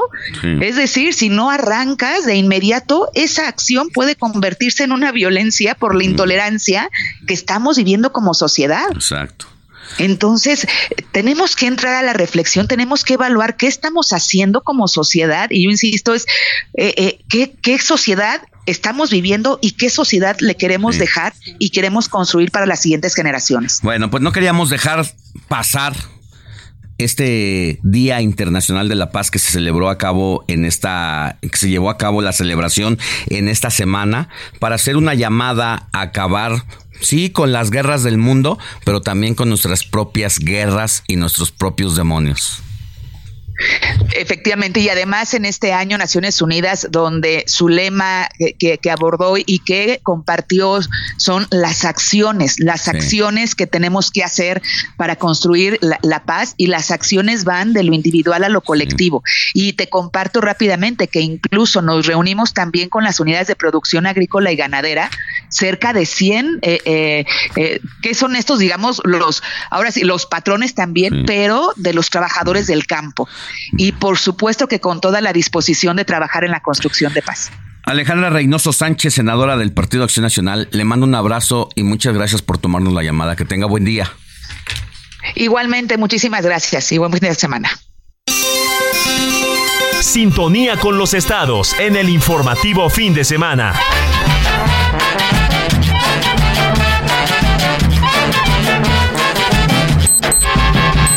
8 de la mañana con 22 minutos, hora del centro del país. Vámonos hasta el sur de la República Mexicana con mi querida Judith Díaz, conductora del Heraldo Radio Yucatán, donde en este momento usted nos escucha por el 96.9 de FM y donde puede escuchar a Judith Díaz de lunes a viernes de 3 a 4 de la tarde y por si no trabajara, de 9 a 10 de la noche. Querida Judith, muy buenos días. Bomba. Bomba, ¿qué tal mi queridísimo Alejandro? Un gusto saludarles. Pues ya, fin de semana, muy rico aquí en la capital yucateca, más de 35 grados aquí los que tenemos en este momento. Oye Alex, y yo escuchaba este, este tema sumamente interesante acerca de la paz y en Yucatán, para ser precisos, en la ciudad de Mérida, pues sede de la envidia, qué envidia. de sociedades de paz. No sabes qué mensaje tan bonito. En un principio, digo, los participantes, incluso para los medios de comunicación fue algo sumamente nuevo porque decíamos, bueno, ¿cómo, cómo va a ser una cumbre así? Pues resulta que vinieron 50 representantes de gobiernos de distintas partes del mundo. Además, además, sí tienen autoridad moral para eso. La verdad. Yucatán sí tiene autoridad moral para hablar de la paz en el mundo.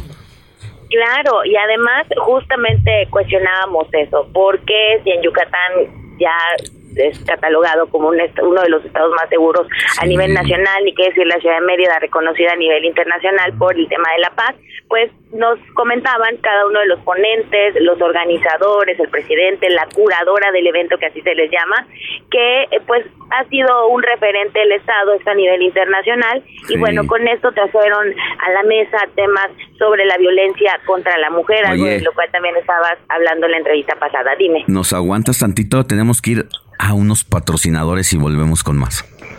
Claro que sí. Pausa. Regresamos. La noticia no descansa.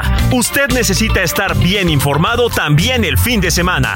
Esto es Informativo El Heraldo Fin de Semana. Regresamos.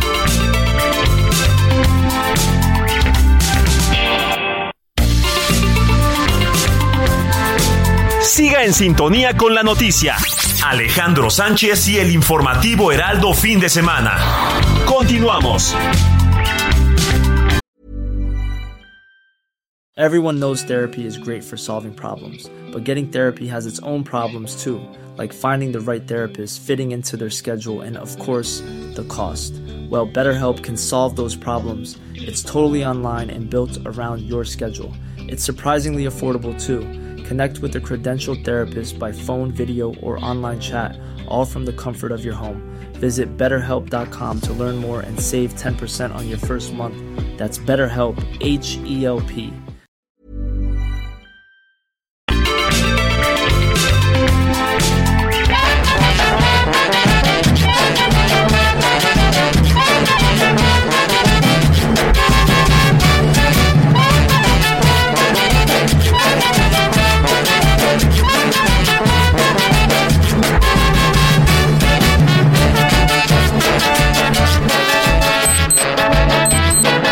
8 de la mañana con 30 minutos hora del centro del país. Estamos con Judy Díaz, conductora del Heraldo Radio Yucatán, que nos hablaba precisamente de estas jornadas de paz llevadas a cabo allá en Yucatán. Mi querida Judith, buenos días. Otra vez. Así es, de nueva cuenta te saludo, Alex.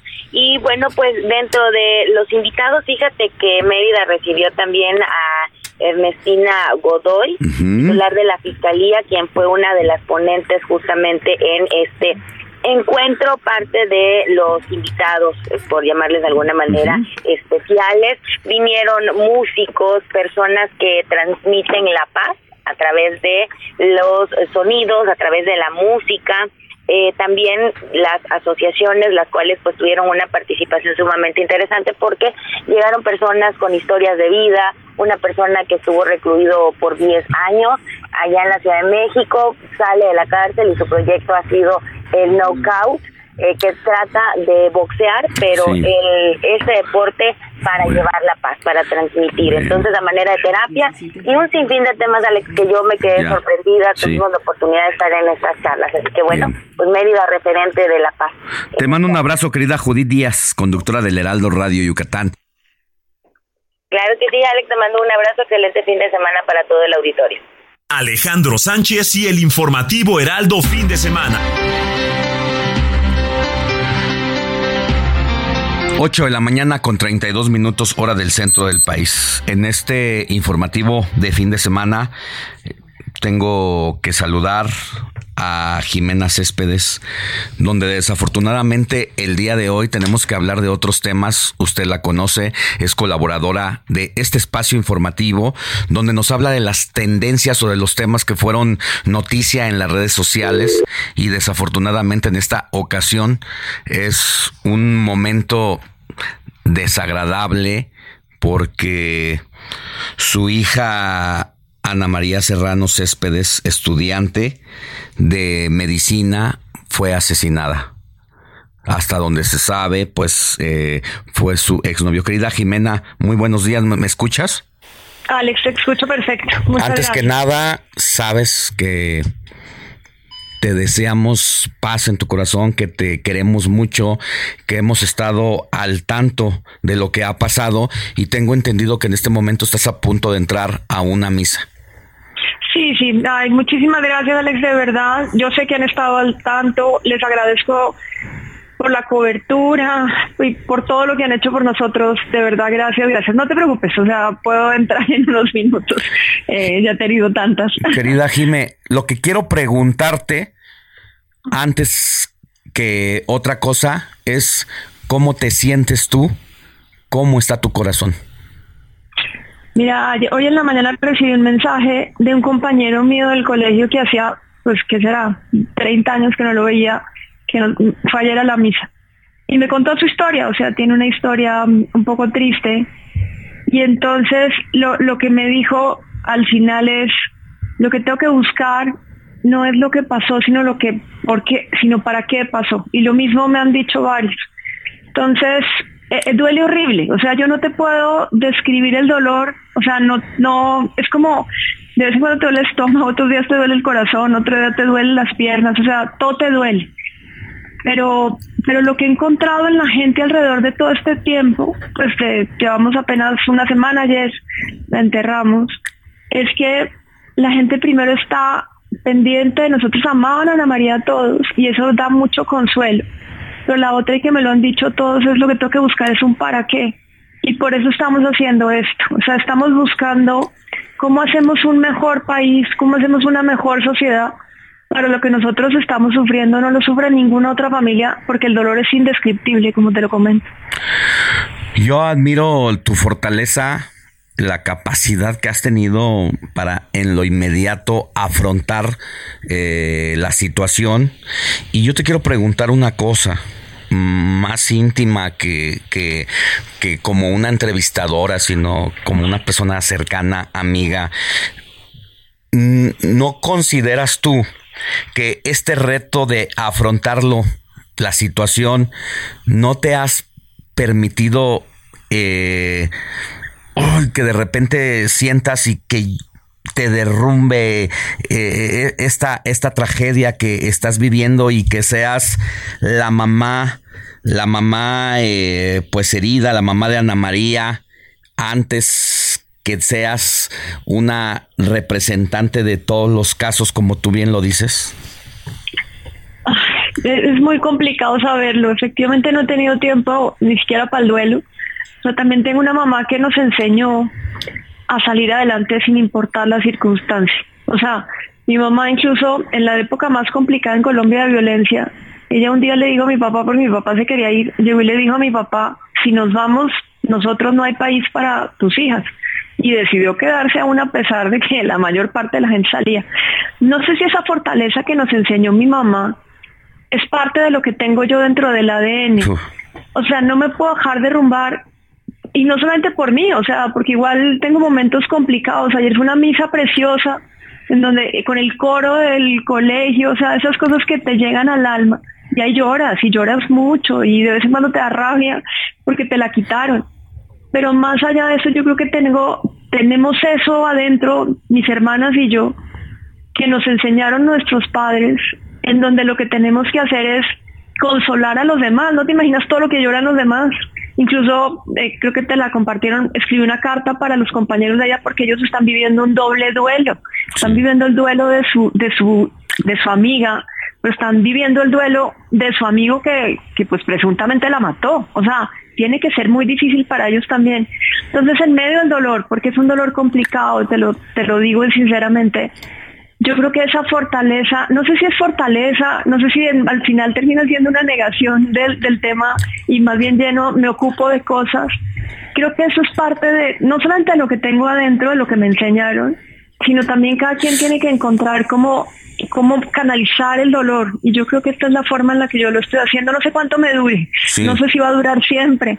No sé si en algún momento va a desaparecer. Eso no te lo puedo decir porque todavía no lo sé.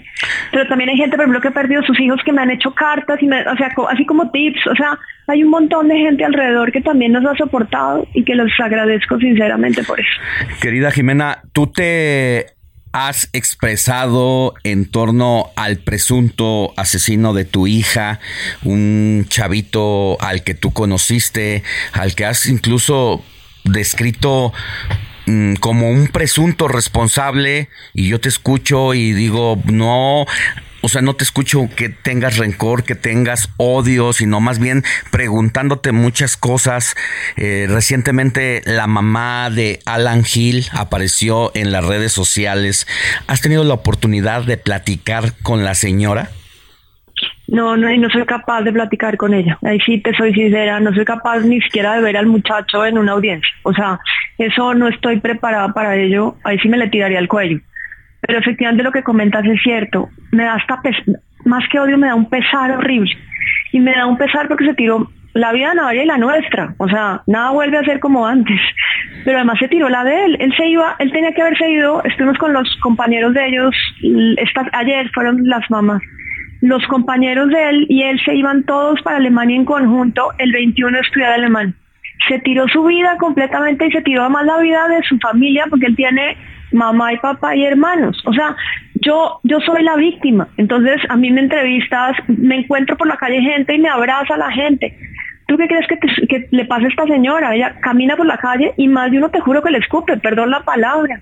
Entonces tiene que ser horrible para ellos, o sea, es un duelo diferente pero digamos que tiene que ser también muy duro, porque a ellos no los quieren, o sea, porque pues además todas las pruebas, o sea, yo sé que es presunto, pero las pruebas son perfectamente contundentes. Entonces, ella lo que tiene que hacer, y lo he dicho creo que en varios lugares, es, ella tiene que pedir un debido proceso, y se lo acepto, tiene que ser así, o sea, no podemos negarle eso al muchacho pero también es muy complicada su situación y yo sí no soy capaz de verlo, o sea, independientemente de lo que pase. Eh, normalmente cuando ocurren estos casos, los homicidios, los feminicidios, eh, el 98% de los atentados de esta naturaleza no se castigan, no se encuentra al culpable. En este caso, encontraste justicia eh, en proceso, porque como dices, es un presunto, está detenido, tuviste una capacidad de mantener en silencio esto hasta cinco días después, cuando encontraste el momento en que era la hora de salir, haces una, un video, apareces y nos das la noticia a quienes somos tus amigos.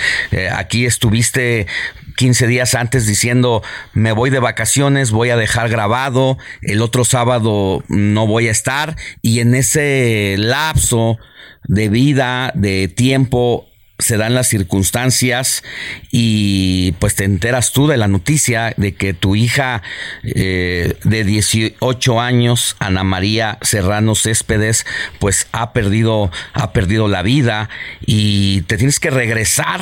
Eh, me imagino, no, no me imagino, eh, pienso en lo que debió ser para ti esas horas de donde tienes la noticia y de aquí a que tomas un avión que no estaba programado, de aquí a que viajas 14 horas ¿Qué pasa por tu cabeza, Jim? Ya, doy gracias a que la que se enteró, a la que mandó a buscar a mi hija fui yo. O sea, no sé qué pasó ahí. Yo ahorita ya después de, de, varios días hasta pienso que Ana María fue la que nos llamó, porque entró una llamada a las 2 de la mañana. Quién sabe el número desconocido, los hemos llamado para ver quién fue y nadie nos contesta del otro lado. Y, y ahí es cuando yo me doy cuenta que Ana María no contesta y no contesta y de ahí lo que ustedes saben. Efectivamente fue el vuelo más largo de toda mi vida. Me quería tirar del avión y eso que todo el avión más o menos casi que se enteró de todo lo que lloraba.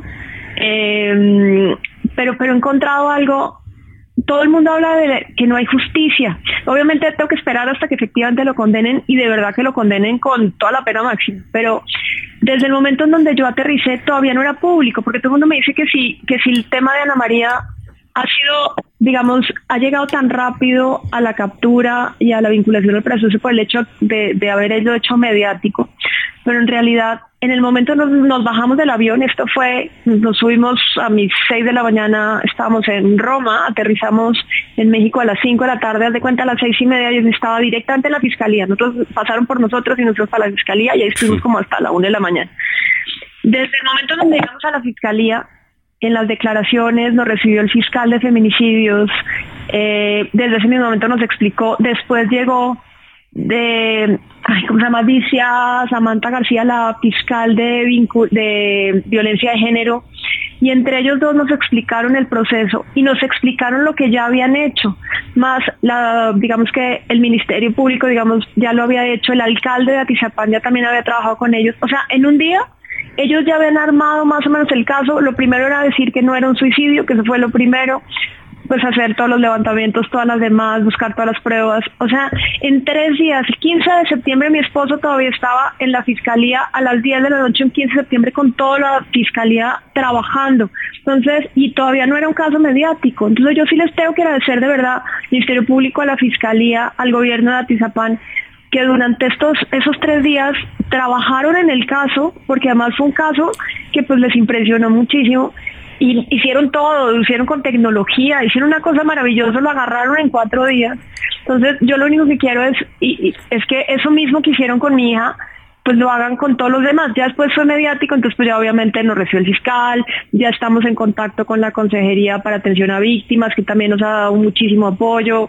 Entiendo que hasta la gobernadora estaba pendiente del tema y eso que apenas está entrando. O sea, hemos tenido muy buena participación de, pues, de las autoridades, pero tomaron el caso desde el primer día. Y ahí sí no tengo nada más que palabras de agradecimiento.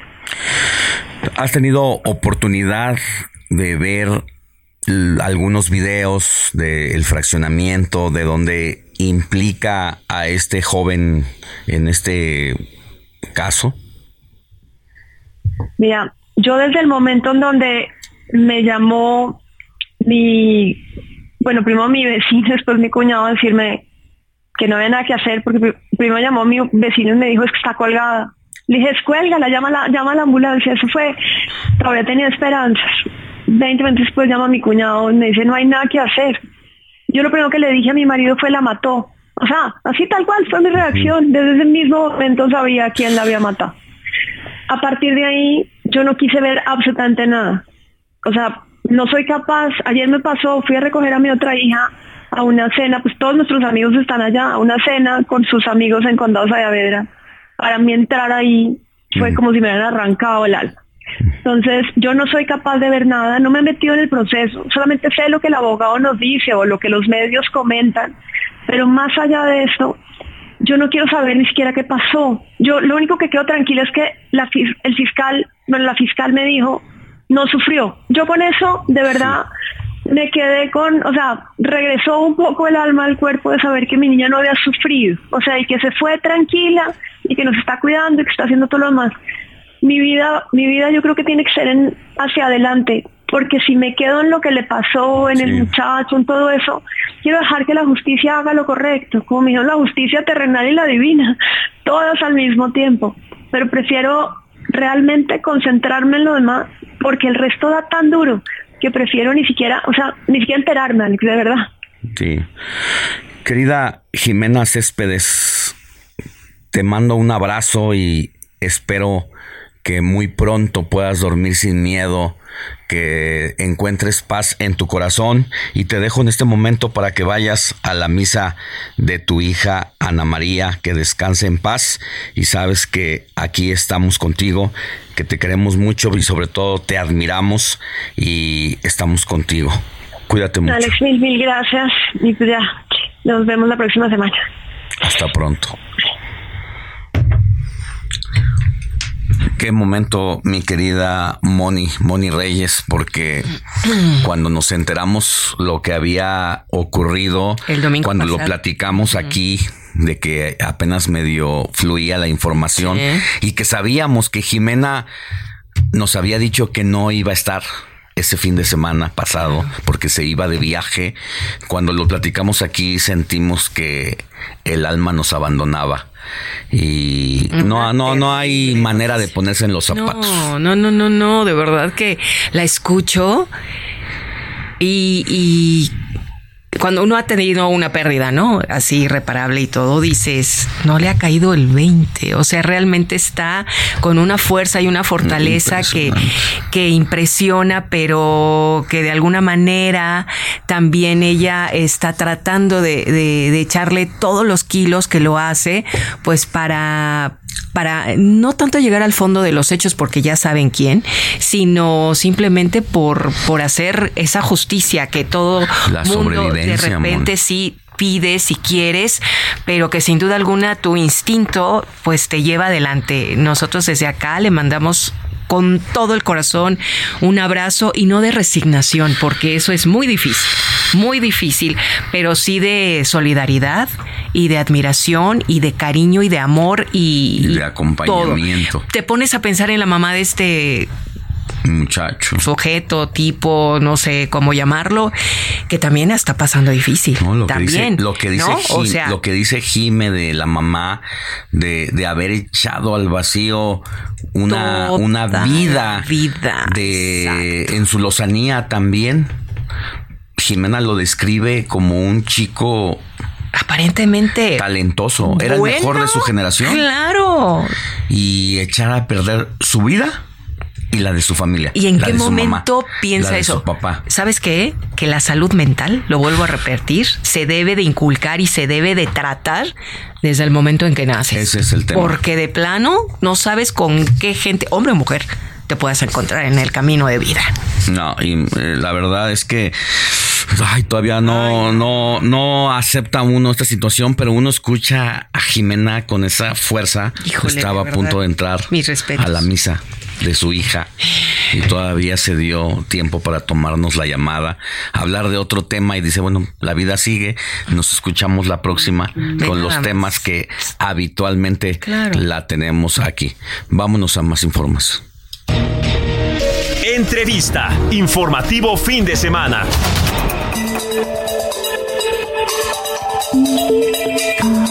Ocho de la mañana con 50 minutos, hora del centro del país. Vámonos a más información porque uno de los grandes temas, de grandes problemáticas que creo no se han asumido y no se han tomado como tal es el asunto de la migración. No es un problema propio del gobierno de López Obrador, no es un problema propio de México, es un tema que está ocurriendo a nivel mundial sobre estas problemáticas de desigualdad, de donde las personas buscan un mejor modo de vida y pues a veces tienen que agarrar su maleta, un pantalón, una camisa, unos zapatos o chanclas y irse incluso en familia. Y cuántas historias, querida Fárida Acevedo, activista, a quien conocí asistiendo a migrantes aquí en la Ciudad de México y que conoce como pocos esta problemática, que he visto cómo ha ido a las avenidas, a los parques de Pantitlán a asistir a una pareja de 20, 30 años con cuatro hijos para buscarles un albergue y que es la lucha día a día en esta problemática en la Ciudad de México, pero también en el norte del país, en el sur, y desafortunadamente ha empeorado a partir de que te conozco y de que sé tu trayectoria. Mi querida Farida, muy buenos días, ¿cómo estás? Bien, buenos días, Ale. Muchísimas gracias, gracias. Y sí, pues eh, hemos tenido el, gusto de que nos acompañes en distintas actividades y veas la situación de primera mano, lo que está pasando aquí en Ciudad de México. Y como tú dices, es algo que, eh, una situación regional e incluso mundial, que pues está impactando aquí en México. Ahora, el problema ya lo tenemos, ya está en puerta y lo estamos viviendo aquí. Esta semana pararon trenes con miles de indocumentados, pero al final de cuentas tienen que seguir su camino y ellos dicen, bueno, de todos modos ya no tenemos nada. ¿Qué más da seguir intentando para llegar a la frontera norte y buscar cruzar eh, a los Estados Unidos? Pues en una de esas tenemos chance y la libramos esa situación que estamos viviendo actualmente, pues es la de todos los días con, con miles de personas, miles de indocumentados. Sigo platicando un poco más porque se nos cortó la llamada en este momento con Farida Acevedo, quien es activista, quien se ha dedicado a respaldar a los migrantes que vienen de Venezuela, sobre todo que ha habido una ola de indocumentados que en este año dejó de ser la típica migración de hondureños, de salvadoreños, para ver más personas que vienen del sur de América y que has estado ahí, mi querida Farida. Sí, gracias. Eh, Parte de esto es responsabilidad de los gobiernos también y por eso nosotros hacemos el, el llamado a que habiliten rutas más seguras y documentación que les permita transitar. La solución no es poner barreras, la solución no es cerrar las rutas, porque estas personas están buscando, eh, ya están en una condición de supervivencia y por algún lado van a seguir intentando, las opciones son mucho más peligrosas y los grupos delincuenciales pues se aprovechan también de la situación. Entonces, detener los trenes eh, es como, ok, no se van a montar por el tren, ¿por dónde se van a meter? En un lugar más peligroso. Eh, si el Instituto Nacional de Migración diera un documento de tránsito temporal, eh, permitiría a las personas tomar autobuses que Querida Farida, protegieran. ¿Nos das un segundito? Vamos a una pausa y volvemos contigo. Sí, claro. La noticia no descansa. Usted necesita estar bien informado también el fin de semana. Esto es Informativo El Heraldo Fin de Semana. Regresamos.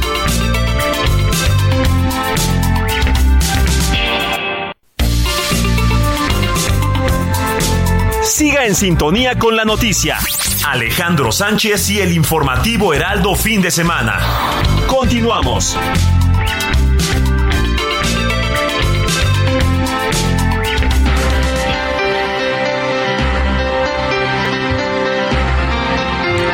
Nueve de la mañana en punto, hora del centro del país. Antes de irnos a la pausa, Platicábamos con Farida Acevedo, activista por los derechos humanos y las personas migrantes.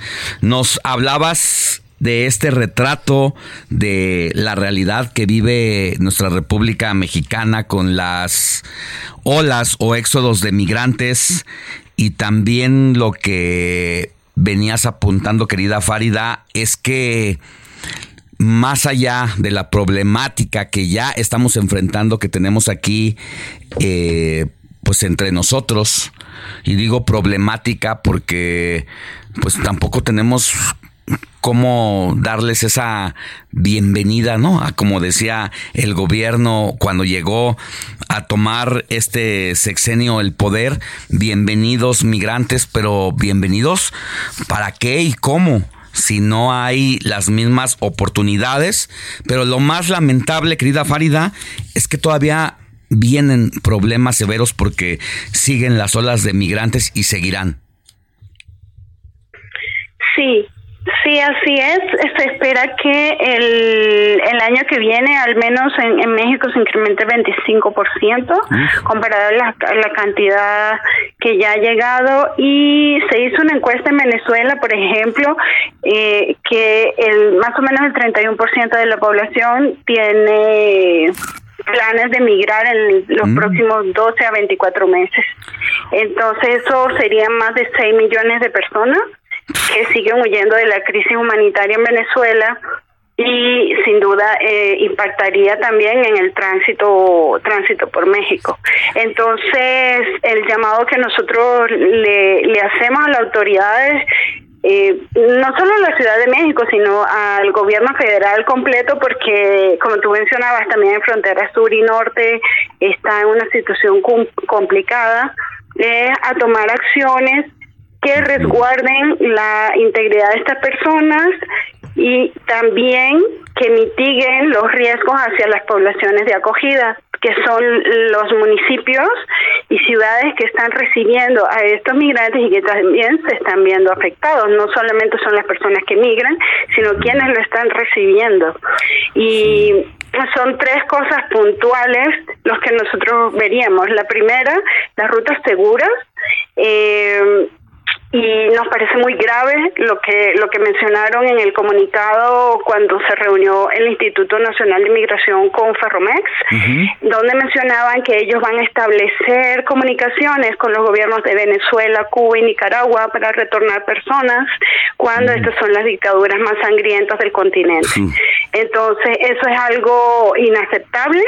eh, que llamamos a la, a la reflexión al Instituto Nacional de Migración, al gobierno federal, eh, para brindar la protección a estas personas.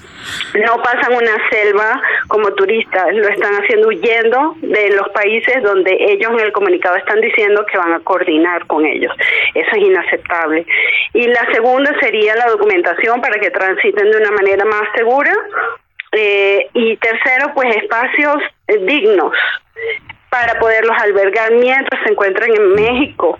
Eso mitiga los riesgos a su integridad, pero también a las comunidades de acogidas que están viendo eh, estas situaciones. Ya no solamente los albergues, los albergues están rebasados, sino que ahora están en las en las calles y pues obviamente los vecinos también tienen su, sus incomodidades con justa razón. Sí. Bueno, querida Farida Acevedo, activista por los derechos humanos y las personas migrantes, nos veremos pronto, nos pegaremos a ti para seguir haciendo siendo testigos de este trabajo que tú haces en la medida de lo posible, poniendo tu granito de arena para tratar de que las personas que llegan aquí indocumentadas pues tengan por lo menos una asesoría, alguien que les dé un abrazo, un pan y así lo has hecho. Te mando un abrazo, cuídate mucho. Bienvenido a nuestras jornadas. Cuando gustes, te vienes con nosotros a recorrer la ciudad.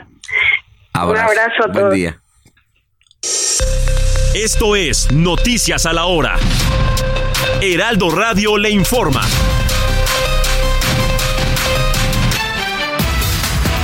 9 de la mañana con 5 minutos en entrevista para el informativo fin de semana, la senadora del PAN, Alejandra Reynoso, compartió algunos detalles de su programa Embajadas de Paz, con el que busca contrarrestar el problema de inseguridad en el país a través del fortalecimiento de los lazos familiares y el mejoramiento del entorno. A los niños peleando en la calle, eh, eh, pues la violencia se ha convertido en un espectáculo porque no vemos absolutamente a nadie que intente separar a esos adolescentes o esos niños, ¿no? Que están peleando, ni siquiera que puedan llegar a reconciliar este o a resolver sus conflictos o sus problemas de una manera pacífica. Entonces, esto eh, esto va mucho más allá de las patrullas. ¿Qué sociedad estamos viviendo? ¿Qué sociedad estamos construyendo? La Fiscalía General de la República informó del deceso del fiscal Juan Ramos López, titular de la Fiscalía Especializada de Control Competencial, a causa de un infarto mientras se le practicaba una cirugía por un problema de riñón. Este fiscal colaboró por más de 15 años con Alejandro Gertz Manero y estuvo a cargo de la integración de los expedientes más emblemáticos de esa dependencia. La consultora y colaboradora del informativo fin de semana, Jimena Céspedes, habló para esta emisión y compartió que poco más de una semana del feminicidio de su hija Ana María Serrano, ha comenzado a asimilar su proceso de duelo y destacó los avances en las investigaciones por parte de las autoridades de Atizapán de Zaragoza para lograr la detención de Alan N., quien comentó que el 21 de septiembre habría viajado a Alemania para continuar con sus estudios yo creo que esa fortaleza, no sé si es fortaleza, no sé si al final termina siendo una negación del, del tema y más bien lleno, me ocupo de cosas. Creo que eso es parte de, no solamente lo que tengo adentro, de lo que me enseñaron, sino también cada quien tiene que encontrar cómo, cómo canalizar el dolor. Y yo creo que esta es la forma en la que yo lo estoy haciendo. No sé cuánto me dure, no sé si va a durar siempre, no sé si en algún momento va a desaparecer, eso no te lo puedo decir porque todavía no lo sé. Pero también hay gente, por ejemplo, que ha perdido sus hijos que me han hecho cartas, y me, o sea, así como tips, o sea, hay un montón de gente alrededor que también nos ha soportado y que los agradezco sinceramente por eso. En el orbe, este viernes, el Parlamento griego aprobó la nueva ley laboral impulsada por el gobierno conservador que permite a las empresas imponer un sexto día laboral y variar los horarios de los empleados para adaptarlos a las necesidades de producción.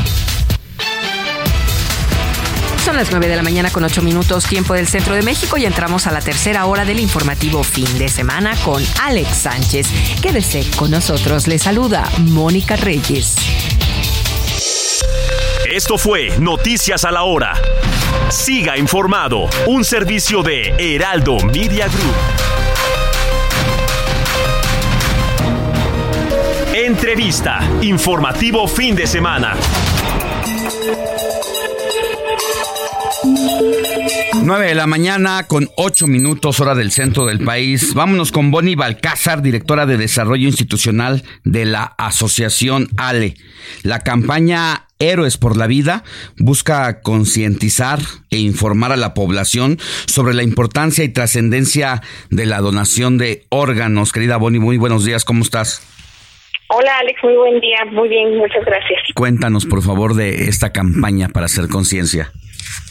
Pues mira, básicamente te puedo contar que hoy en la lista de espera hay más de 19.807 personas que están buscando la posibilidad de una segunda oportunidad a la espera de un órgano, siendo el riñón el más solicitado, derivado de em, pues el mal manejo de diabetes mellitus y hipertensión. Entonces, lo que buscamos con esta campaña justamente es sí que haya muchos mexicanos que digamos que sí queremos donar, que, que le apostamos a la vida, pero sobre todo que esa decisión se respete, Alex, porque en México infortunadamente no contamos con una ley que respalde a todos aquellos que ya dijimos que sí.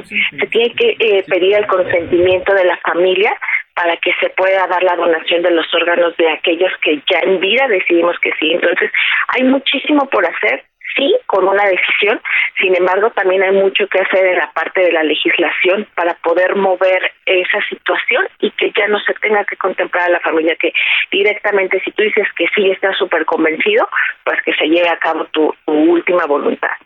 Ahora, hay una ley que precisamente trata ese asunto de que hoy las personas eh, podemos eh, firmar prácticamente un documento para que cuando llegue ese momento, pues en automático se puedan extraer los órganos para eh, donarlos a alguna persona que lo necesite. Sigue siendo todavía un asunto de prejuicios, de de, que no queremos atender ese asunto, tenemos, ¿seguimos teniendo esa problemática en México? Sí, sabes que, que eh, a final de cuentas es un tema complejo porque lleva inherente a la muerte y a los mexicanos. No nos gusta hablar de la muerte por mucho que digamos que, que el Día de Muertos jugamos con ella, no es real. Eh, hay, hay un gran apego a, a nuestros seres queridos, a, a y, y también justamente esta parte, ¿no? Atrás de esto como los mitos, qué es lo que va a suceder, qué hay detrás. Tal vez, ¿sabes que hay uno que, que pone mucho el pie? Que la gente piensa que a lo mejor le está quitando la vida a su ser querido, sin embargo, la muerte encefálica es la única forma en la que después de la vida podemos donar órganos. En la muerte encefálica no hay retorno y no es un estado de coma y eso tenemos que dejarlo muy en claro, no es estado de coma, estado de coma es estar en pausa, muerte encefálica es un un stop total y sí los médicos te tienen que presentar por lo menos dos estudios que confirmen que hay muerte encefálica, porque de ahí no hay, o sea, ese diagnóstico ya no hay vuelta atrás. Entonces, no, no le estás quitando la vida a tu ser querido, al contrario, con esa decisión le puedes dar vida a ocho personas únicamente con los órganos y más de 150 con los tejidos y hacer que ese familiar trascienda y que un pedacito de él viva en cada una de esas personas que te comento. Entonces, esta campaña Héroes por la Vida, que busca concientizar e informar a la población sobre la importancia y trascendencia de la donación de órganos, está en marcha. ¿Qué podemos hacer si estamos comprometidos con esta causa? Eh, hablar con la familia, de decirles, ¿saben qué? Yo quiero ser donador de órganos y por favor les pido que sean mi portavoz al final de mi vida, que digan que sí quiero donar mis órganos, que se registren como donadores voluntarios, e igual ahí pueden buscar Héroes por la Vida, ahí se registran, o en la página de asociacionales también lo pueden hacer, en la página de Senatra. Lo más importante sí es que lo platiquen con su familia. Eh, también en la licencia de manejo pueden poner que, que sí Ah. Posiblemente no se los pregunten, pero ustedes vayan más allá y digan, oye, yo en mi licencia, por favor, ponle que quiero ser donador de órganos. En la parte del celular, en, en iOS, también pueden poner en todo su estatus de salud, ahí hay posibilidad de poner que son donadores, pero sobre todo que lo platiquen mucho, que lo platiquen con su familia, con sus seres queridos. Yo quiero ser donador y que toda la gente sepa que lo quieren hacer y que les ayuden a, a llevar a cabo esa última posibilidad. Bueno, pues ahí está. Pongo a mi disposición esa solicitud y esa demanda de muchas personas aquí al aire. Ya lo platicaré con mi familia y pues así es la vida, querida Bonnie, no queda de otra. Así es, Alex, sí, sí, así es la vida. La, hay que disfrutarla, hay que gozarla y si se puede dejar un poquito de nosotros para que ellos vivan, adelante, hagamos. Te mando un abrazo, Bonnie Balcázar, directora de Desarrollo Institucional de la Asociación Ale, que tengas buen día. Gracias, Alex. Abrazo de vuelta. Sigue a Alejandro Sánchez en Twitter. Arroba Alex Sánchez MX.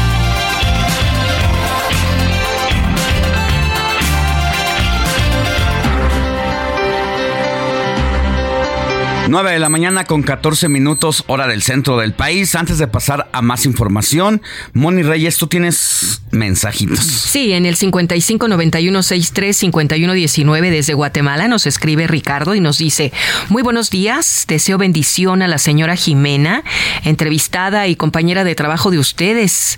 Alex, qué entrevista tan triste. Qué admirable la señora Jimena, que en paz descanse su hija. Bueno, pues muchas gracias. Y por otro lado, tenemos también eh, otro mensaje que dice, muy buenos días, Alex. Somos tantos mexicanos y muchos problemas que hay. Y ahora con gente de otros países, qué estrés en nuestro país. No nos pone su nombre, pero bueno, pues sí, ¿no? un, poco lo que, un poco lo que platicaba Farida, nuestra activista y que se dedica al tema de auxiliar a los migrantes, de el conflicto que representa esto, porque por un lado, ellos tienen la necesidad de salirse de su patria, de dejar todo, toda su vida pues para buscar sobrevivir. Y cuando llega la realidad de confrontarte ante el escenario de pues ahora soy un incómodo o incómoda pues a dónde voy. Porque nadie lo ¿Qué conflicto? Claro. Ay, sí, qué difícil. Mira, por otro lado, nos escribe Ivonne Garcés desde Tecamac. Dice, voy a hacer ejercicio y antes de empezar a correr, los estoy escuchando. Muchas gracias. Héctor Vieira nos escribió y dice, ya no me siento tan mal, ya no me duele tanto la garganta. Esto porque sus seguidores, mi querido Andrés nos, nos comentó que los seguidores, ¿verdad Andrés? Andan preguntando por él. Y ya nos contestó Héctor Vieira. Saludos, mi querido Héctor. Ahora eh, tras bambalinas. Que te mejores, mi querido Que te mejores. Ya te queremos ver, pero pues primero bien. Julián Silva desde Aragón dice: Saluditos a todos. Los escucho saliendo de la chamba. No nos dicen dónde trabaja, pero pues de Aragón. Y Salvador Molina de la Narvarte dice: Gracias, Mónica, por los saludos a los hospitales. Voy llegando de la guardia del mío. Ay, pues qué tal, pues nos da mucha alegría que nos sintonicen y por aquí veo otros mensajes que nos están escribiendo, pero al ratito, porque no han terminado de escribirlos. Bueno, recuerde escribirnos al 55 91 63 51 19 o a las redes sociales Alex Sánchez MX. Y vámonos con más, porque Carlos Salomón como cada sábado, nuestro colaborador nos tiene un análisis completo sobre la realidad política de México y en esta ocasión nos explicará las diferencias entre un líder y un candidato. Adelante, Carlos. Buenos días. Alejandro, ¿sabías que los partidos políticos surgen como una correa de transmisión entre los gobiernos y la sociedad? Para eso se inventaron y eso debe ser su función esencial. Pero casi todos los partidos políticos están muy lejos de esa función y viven secuestrados por una burocracia que utiliza sus estructuras para otros fines. Y en México esta debe ser una reflexión profunda que hay que hacernos, sobre todo ahora que nos encaminamos a una elección presidencial en 2024 que puede definir el rumbo de nuestro país.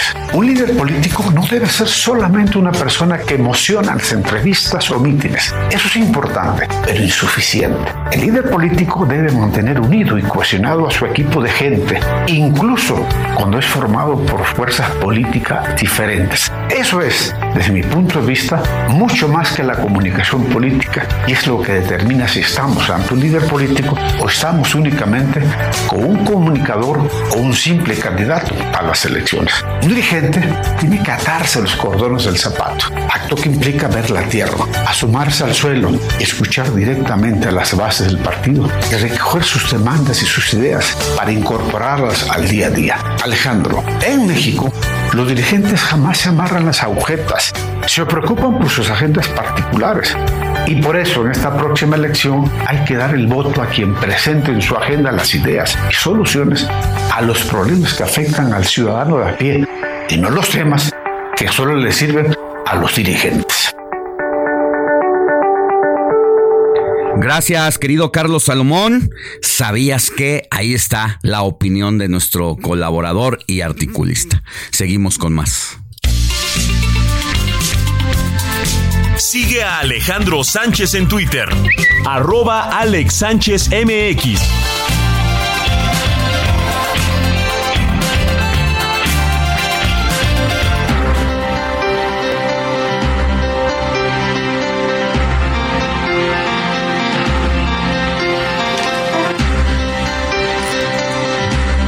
9 de la mañana con 19 minutos hora del centro del país. Seguimos con más información y antes de irnos con Roberto José Pacheco para que nos cuente qué está pasando en la Cámara de Diputados en torno a las actividades legislativas y lo que tiene que ver con el presupuesto del próximo 2024, pues le cuento que el fiscal de Morelos o exfiscal que fue detenido de una manera pues no lo digo yo, arbitraria por la autoridad de la Procuraduría, o mejor dicho, Fiscalía General de Justicia de la Ciudad de México, por el caso de la chica Ariadna, quien también sufrió un feminicidio y cuyo feminicida fue a arrojar el cadáver a las riberas de la Pera, esta carretera que conduce de la Ciudad de México a Morelos, pues fue capturado por esa situación, aunque en el fondo había un tema también relacionado con la política, porque el fiscal en turno en ese momento, pues no era amigo ni era eh, cercano al gobernador de la entidad Cuauhtémoc Blanco, pues entonces se hizo este operativo enfrente de su casa que al final derivó en que él se entregara confiando en que jurídicamente le asistía a la razón.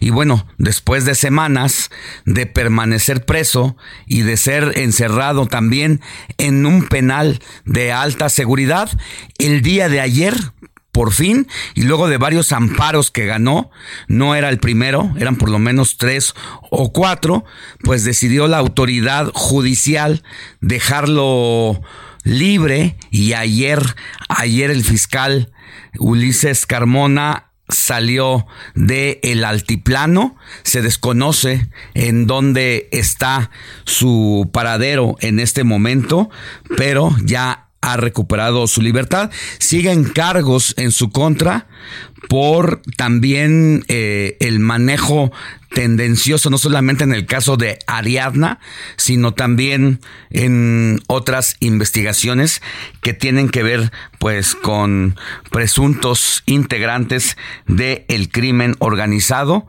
del que se ha dicho que él forma parte sin que hasta ahora ninguna autoridad judicial pueda demostrarlo de esa de esa manera. Así que así las cosas con el fiscal que ya está en su casa. Oiga, le, le recuerdo, puede escribirme al 55 91 63 51 19. Esto por WhatsApp o puede seguirme también por eh, el Twitter, arroba Alex Sánchez MX. Vámonos con más información. Sintonía con los estados en el informativo fin de semana.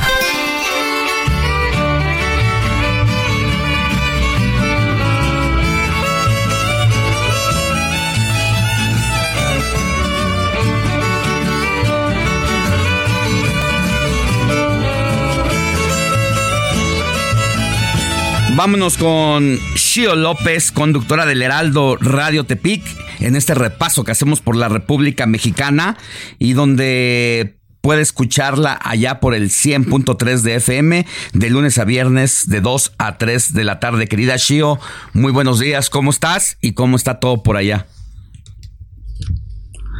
Nos escuchas, mi querida Shio López. En este momento, ah, estás por el 100.3 de FM. ¿Cómo están las cosas por allá, Shio?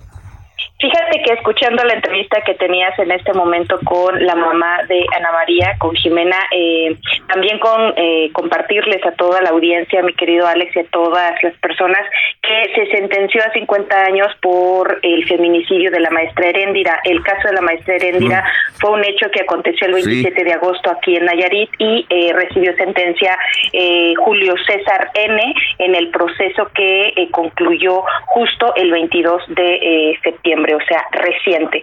Y eso por una parte en relación a lo que acabo de escuchar y por otro compartirte noticias también para que las personas estén al tanto porque se vivió este martes 18 de septiembre eh, un, un evento formal por parte del Ejecutivo Estatal y también el Congreso del Estado porque el doctor Miguel Ángel Navarro Quintero entregó el documento que contiene el segundo informe de gobierno y se va a rendir el próximo 7 de octubre en un espacio eh, popular, digamos, de destinado a todas las personas. Entonces esa también fue una noticia relevante. Por otro lado, había un tema también de interés eh, general porque hay dos vacantes en el eh, Tribunal eh, Estatal de Justicia y se nombró se designó al doctor Rodrigo Benítez Pérez, quien era el ex fiscal de Nayarit, y al maestro José Omar Arciniega López como magistrados numerarios. El Pleno del Congreso así lo eligió en relación a dos ternas que se habían enviado. ¿Te parece si vamos a una pausa y volvemos con más? Perfecto. La noticia no descansa. Usted necesita estar bien informado también el fin de semana. Esto es Informativo El Heraldo Fin de Semana. Regresamos.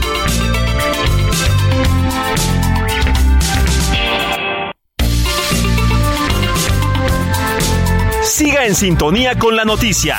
Alejandro Sánchez y el informativo Heraldo Fin de Semana. Continuamos.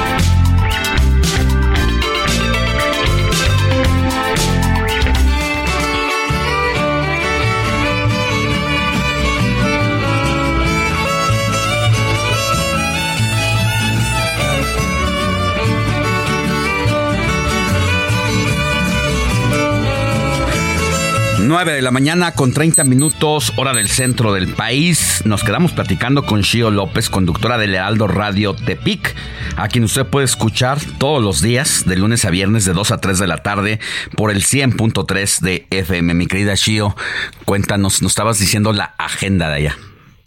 Es correcto, eh, me quedé en la parte de la designación que hizo eh, el legislativo por parte de estas dos vacantes que hay, eh, o había, mejor dicho, para conformar el Tribunal Superior de Justicia y se nombró al doctor Rodrigo Benítez Pérez y al maestro José Omar Arciniega López. Y fíjate que el caso es que el doctor Rodrigo Benítez Pérez era ex subfiscal.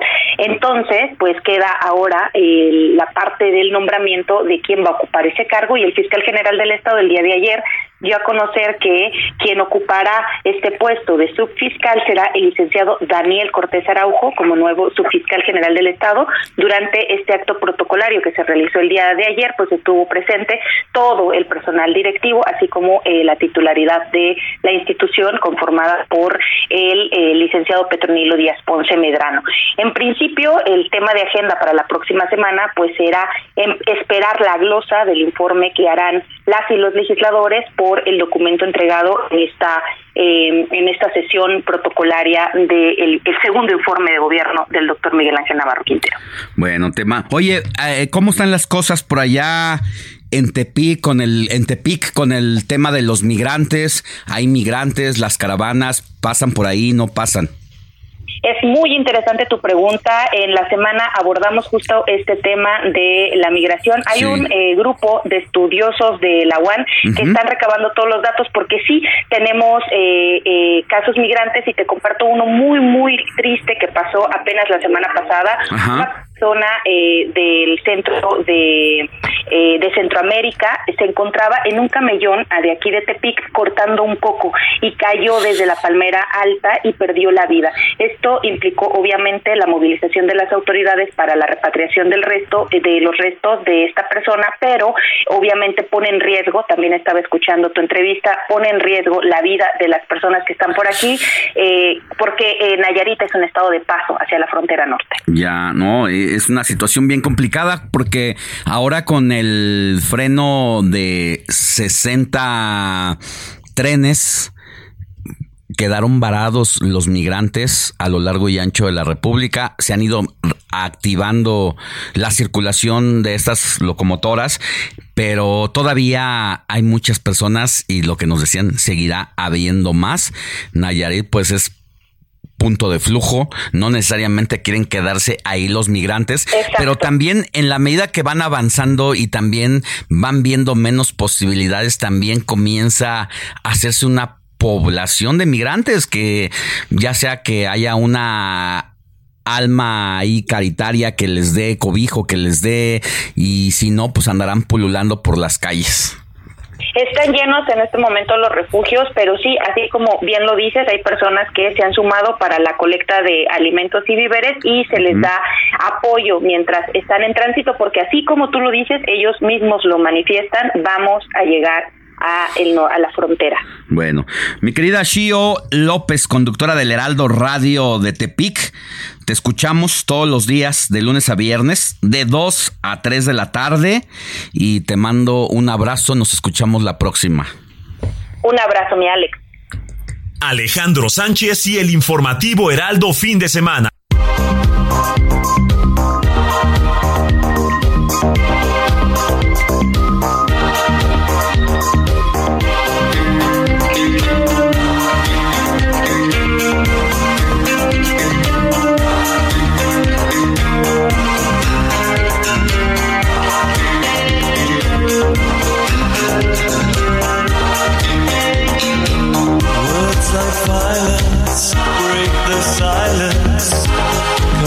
Into my little world.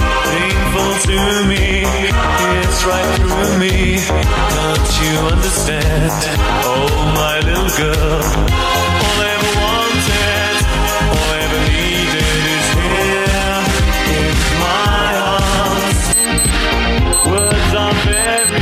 Nueve de la mañana con 35 minutos, hora del centro del país y en estas efemérides musicales que estamos presentando en el informativo de fin de semana, sí, es una banda legendaria para baby boomers, generación X, menos millennials, mucho menos centennials y es raro escuchar aquí a Diego Iván González hablando de estos temas de música de nuestra generación, pero que al final de cuentas, mi querido Diego, la has escuchado, la has vibrado, pero sobre todo que es viejita, pero se escucha bastante cool todavía, ¿no? Sí, ha envejecido bastante bien. Y primero que nada, buenos días y a todo tu auditorio. Y ahorita estamos dando las efemérides musicales, pues porque oh, pues se presentaron este fin de este esta semana. Se Esta semana. Y ¿Llevan pues, una presentación? Llevan una presentación de tres. exactamente. Y dicen que fue una locura. Hay unos amigos de mi edad justamente fueron. Sí, vi los videos. Me- me- eso es lo que me sorprendió, ver a tanto chavo. Es que la verdad es una es música que ha envejecido bien y que ha traído sonidos que hoy en día se siguen usando. o sea, es un recurso para ellos, la música. Yo creo, considero que son como los padres en cuestiones de la electrónica, esta electrónica como Mm. más entre esta fusión, ya que usan sintetizadores, usan instrumentos, o sea, es una combinación de varios elementos y varios factores que propician que todavía se sigan escuchando y que pues realmente sigan sigan sonando frescas todavía en la actualidad, ¿no? Viejitas pero bonitas y actualizadas y como dices, uno escucha ahí esta música que estamos hablando de una música de hace De los 90s. 30 años. Inicio de los 90. O sea, y que ya estaban muy avanzados en Demasiado. su época, estaban utilizando la tecnología más allá de lo posible. Sí, estaban adelantados a su época. De hecho, ahí había como una comparación cuando empezó a relucir Daft Punk, que es esta banda de, fran- de dúo francés. Que justo decían, ah, se parecen mucho a Depeche Mode por el uso de los sintetizadores y todo, pero Daft Punk los usó de otra manera. Pero han sido referente para varios artistas actuales. Oye, y también eh, parte de una corriente y una tendencia de grandes bandas como YouTube también, como Pink Floyd, que son como también una base de todo esto que estamos Sí, son referentes. Definitivamente, este como, ¿cómo decirlo? Eh, Pink Floyd era como un rock alternativo, psicodélico, y pues Depeche Mode agarró como esta, agarró lo mejor de estos mundos, inclusive de YouTube, como tú también mencionas de esta The banda. Cure. The Cure también. Sí, hay varias bandas que han sido referentes para Sí. Depeche Mode, pero Depeche Mode ya inició algo nuevo. Fue un género totalmente diferente. Es un punto de quiebre, ¿no? Sí, es un punto de, de- de inflexión de, la- de ese, de ese género. si De esa ver. tendencia, sí. Ajá, de esa tendencia y ellos generaron otra, ¿no? Sí, sí, sí. O sea, Dieron paso a nueva generación. Sí, y de hecho, dato curioso, no iba a sonar como la estamos escuchando, o sea, iba a sonar un, un poco más lenta, iba a haber más piano, pero la disquera forzó a, a Depeche Mode a que dijeran, oye, ¿sabes qué? Necesitamos más, necesitamos más éxitos, necesitamos más cosas, y dentro de este... Negociaron. Sí, exacto, y dentro de este álbum, Violator, eh, también está Strange Love, está Personal Jesus, o sea, varios... Sí. Oye, y son cosas que a veces las disqueras eh, lo quieren hacer comercial, se meten, muchas veces encuentran el visto bueno, eh, o eh, así era antes, donde dice, bueno, pues quieres que te toque tu disco, un poco haznos caso en lo comercial. Sí, claro. Algunas o algunos no lo hacían. Eh, está Queen. Queen, esa, ese, justo Siete, lo que iba a decir. La rola de Rhapsody. Bohemian Rhapsody. siete minutos. Y donde la, di- la disquera le dijo, estás loco, no podemos tocar una rola de siete minutos, que sean larga. tres. Pues no, me voy con mi rola. Sí, se aferraron a sus ideales y a su visión. Y voy Y fue uno de, los, es uno de los hits y No, es de, de la música. Sí, Histórico. forma parte de la historia de la música. Y es donde se agradece, donde qué bueno que le dijiste no a la disquera. Exacto. Uno en esta ocasión de Page, no sé cómo hubiera sonado, pero la estás escuchando ahorita y, y la agradeces a la disquera que haya metido mano. Definitivamente hay veces que es bueno tener otra perspectiva, otro punto de vista, porque así te dan como... Es como cuando escribes un texto y Exacto. crees que un editor no puede mejorártelo. Y pues siempre hay Oh. una, un oído, unos ojos que lo pueden mejorar. O tú como autor ya te bloqueas, ¿no? Te o sea, como que estás tanto enfrascado en tu visión, En tu luego- historia. en tu historia y en tu proyecto, que luego ya no ves más allá, al- un, un punto, algo que te pueda, un valor agregado que puede hacer la diferencia para que tengas un hit o una simple canción, ¿no? Así es. Gracias, mi querido Diego Iván. De qué. Que estés bien.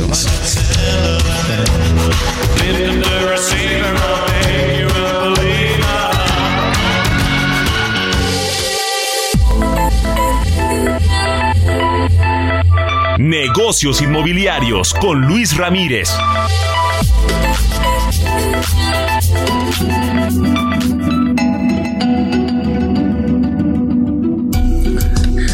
9 de la mañana con 41 minutos, hora del centro del país.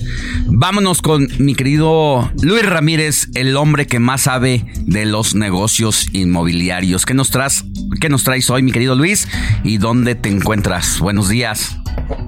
Querido Alex, te mando un saludo desde la Ciudad de México, un abrazo a la cabina y pues hoy justamente te quiero hablar de la deuda buena, eh, esta deuda que desafortunadamente en nuestras casas eh, y a todos los latinos, eh, en todo el mundo nos han dicho siempre, oye, la deuda es mala, si vas a pedir un crédito hay que pagarlo, si vas o mejor no lo pidas, y si lo pides, pues hay que pagarlo muchísimo más rápido.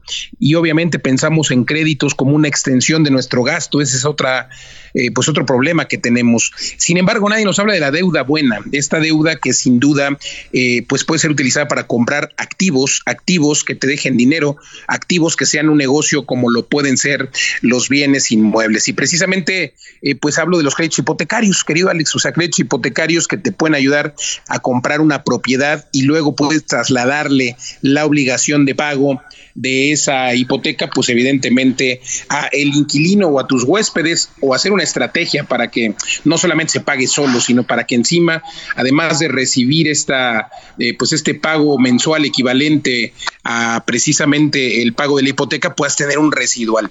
Pero también hay personas que dicen, oye, yo ya tengo una propiedad, tengo una propiedad pagada, tengo una propiedad en la que vivo, en la, la que quiero dejarle a mis hijos. Y yo aquí le hago la pregunta a tu audiencia, ¿qué quiere usted dejar? ¿Una propiedad simplemente a donde van a vivir o una propiedad que sea un negocio? Yo preferiría dejar un negocio, pero bueno, eso lo discutiremos en otro momento. Hoy quiero hablarte también de las hipotecas de liquidez, porque si ya tienes una propiedad que a lo mejor vale dos, tres o más millones, pues puedes obtener un crédito sobre esa propiedad y ese dinero lo vas a utilizar para invertir en otro bien inmueble. Recuerda que no hay activo más resiliente que un bien inmueble y pues eh, es una maravilla tener deuda, deuda buena, personajes como Robert Kiyosaki, el autor de Padre Rico, Padre Pobre, que seguramente has escuchado, ha comprado más de 5 mil propiedades con este método. Yo por ahí lo digo también en uno de mis libros, aplicado a México, eh, se llama Reinventando los negocios inmobiliarios, mi libro. Pero bueno, de todo esto y más hablamos hoy en mi programa aquí a través de la frecuencia El Heraldo Radio, hoy a las 4 de la tarde, escúchenos por favor.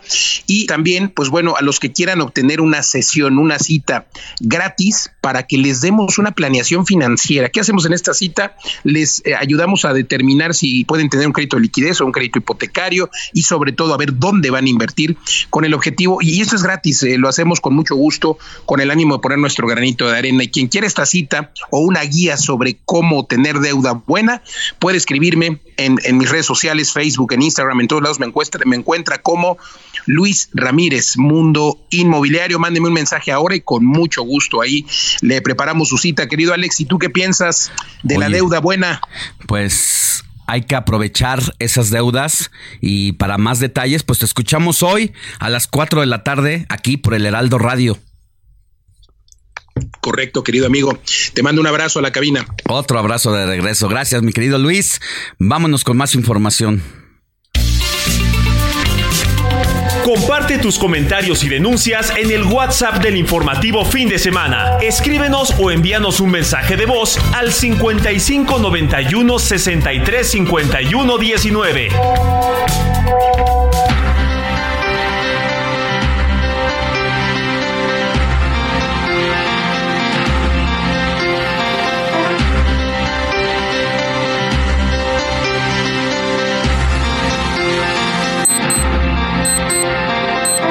9 de la mañana con 45 minutos, hora del centro del país. Vámonos hasta el otro lado del charco, allá en España, con mi querida Patti Alvarado.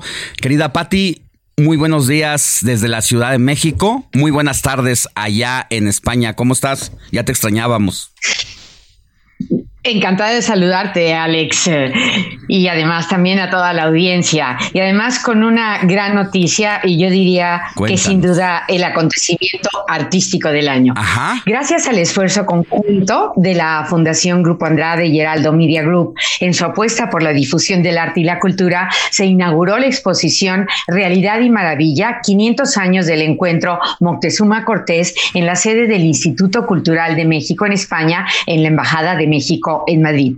Esta extraordinaria muestra está integrada por 30 monotipos en papel, es decir, grabados únicos del pintor mexicano Emiliano Gironella Parra e invita a reflexionar sobre el encuentro entre Moctezuma y Cortés aquel 8 de noviembre de 1519 en Tenochtitlán, un hito que cambió la historia del mundo.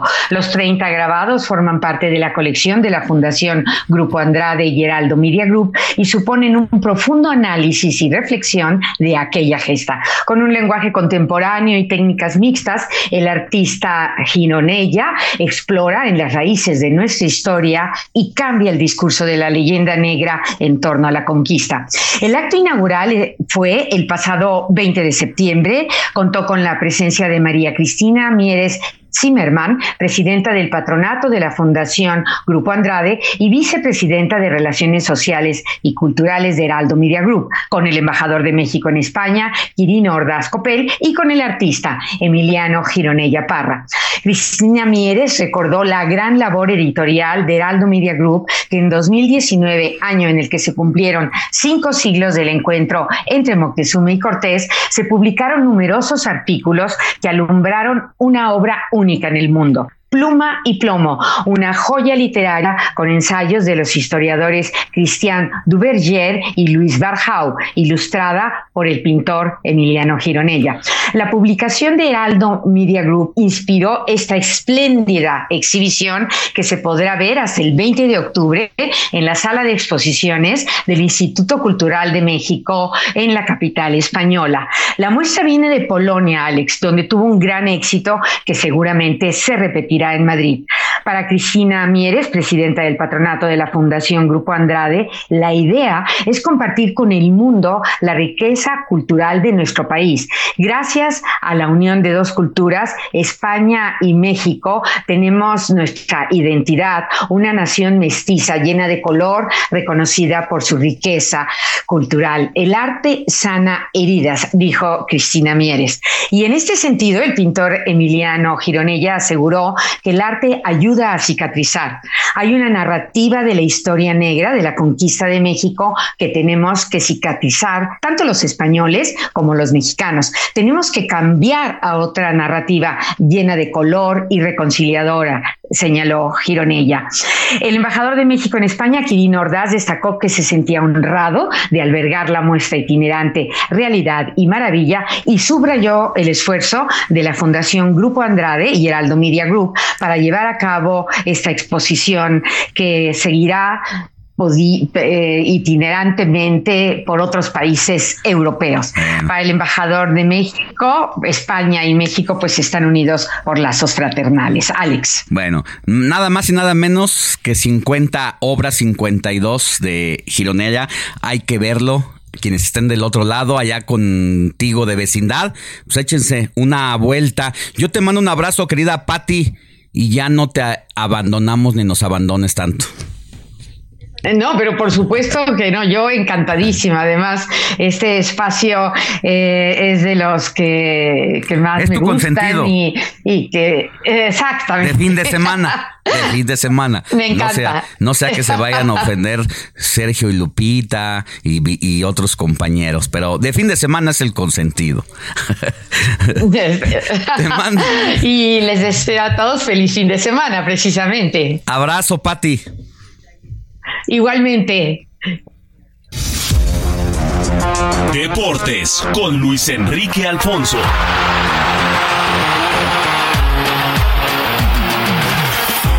Bailamos, cantamos, de madre.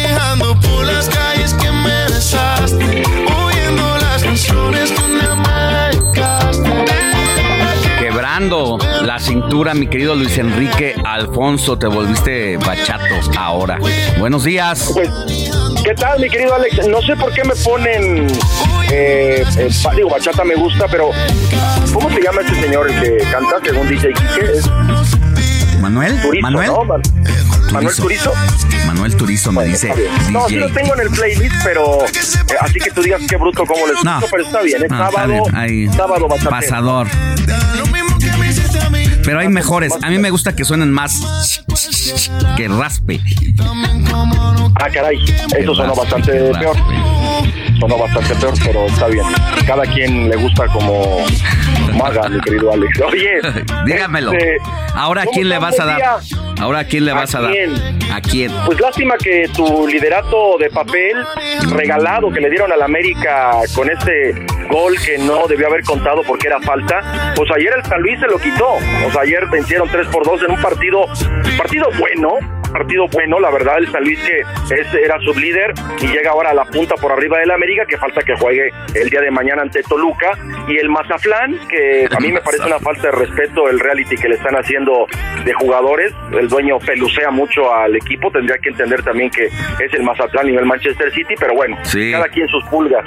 Y eh, lo, lo que quiero platicarte, Alex, es, no sé cuál es tu punto de vista. En las últimas semanas ha, ha habido brotes de violencia en estadios de la NFL, lo cual a mí en lo particular me llama la atención. Eh, también en- en el béisbol ha habido brotes de violencia. De pronto como que romantizamos o idealizamos mucho los deportes gringos porque pensamos que son toda toda caballerosidad y que de pronto como aplican las reglas la gente no se no, no se violenta ni mucho menos pero ahora que se han recopilado estos videos eh, el último por ejemplo en el partido de los 49ers ante los Giants eh, yo creo que vale la pena hacer un ejercicio para lo que se viene en la Copa del Mundo. Recordemos que varios de estos estadios van a ser sede de la Copa del Mundo. Yo sé que van a decir que es muy diferente lo que está pasando en NFL con lo que venga del Mundial, pero creo que Estados Unidos tendrá que entrar en una campaña más fuerte en sus estadios Sí. por esta violencia que está viendo. No, o sea, niños, que quiere niños, mujeres. No, ya no vean tanto TikTok. ya no vean tanto TikTok, pero esto es- no, no, no sé si es parte también de, de, de, eh, a ver, la violencia que hay en Estados Unidos en las calles, en, en, en la sociedad, eh, sacan pistolas, este, arrollan gente y demás, ahora se está traspolando a los estadios, lo cual, insisto, es un fenómeno que no que no existiera, pero que no se veía Sí. en esta magnitud.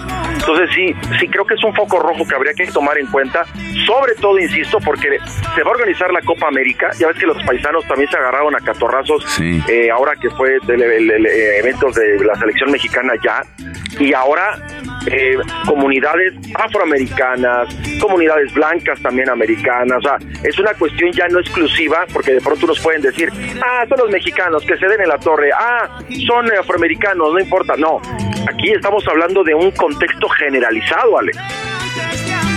Hay que tomar cartas en el asunto, pero sí nos habla de un contexto social y de una salud mental ahí que está empeorando.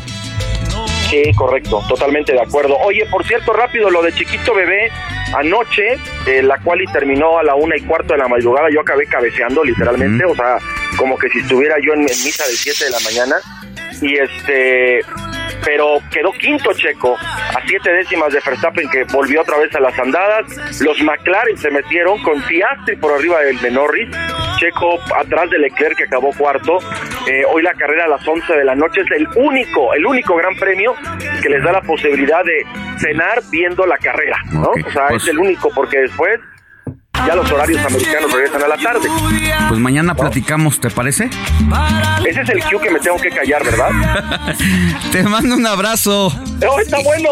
Y Pongan nos- a Marc Anthony como, como sea y me callo, es más. Hasta mañana. Heraldo Media Group presentó Alejandro Sánchez y el informativo Heraldo fin de semana. La información y el entretenimiento que usted necesita para estar enterado también en su descanso. Por el Heraldo Radio, con la H que sí suena y ahora también se escucha.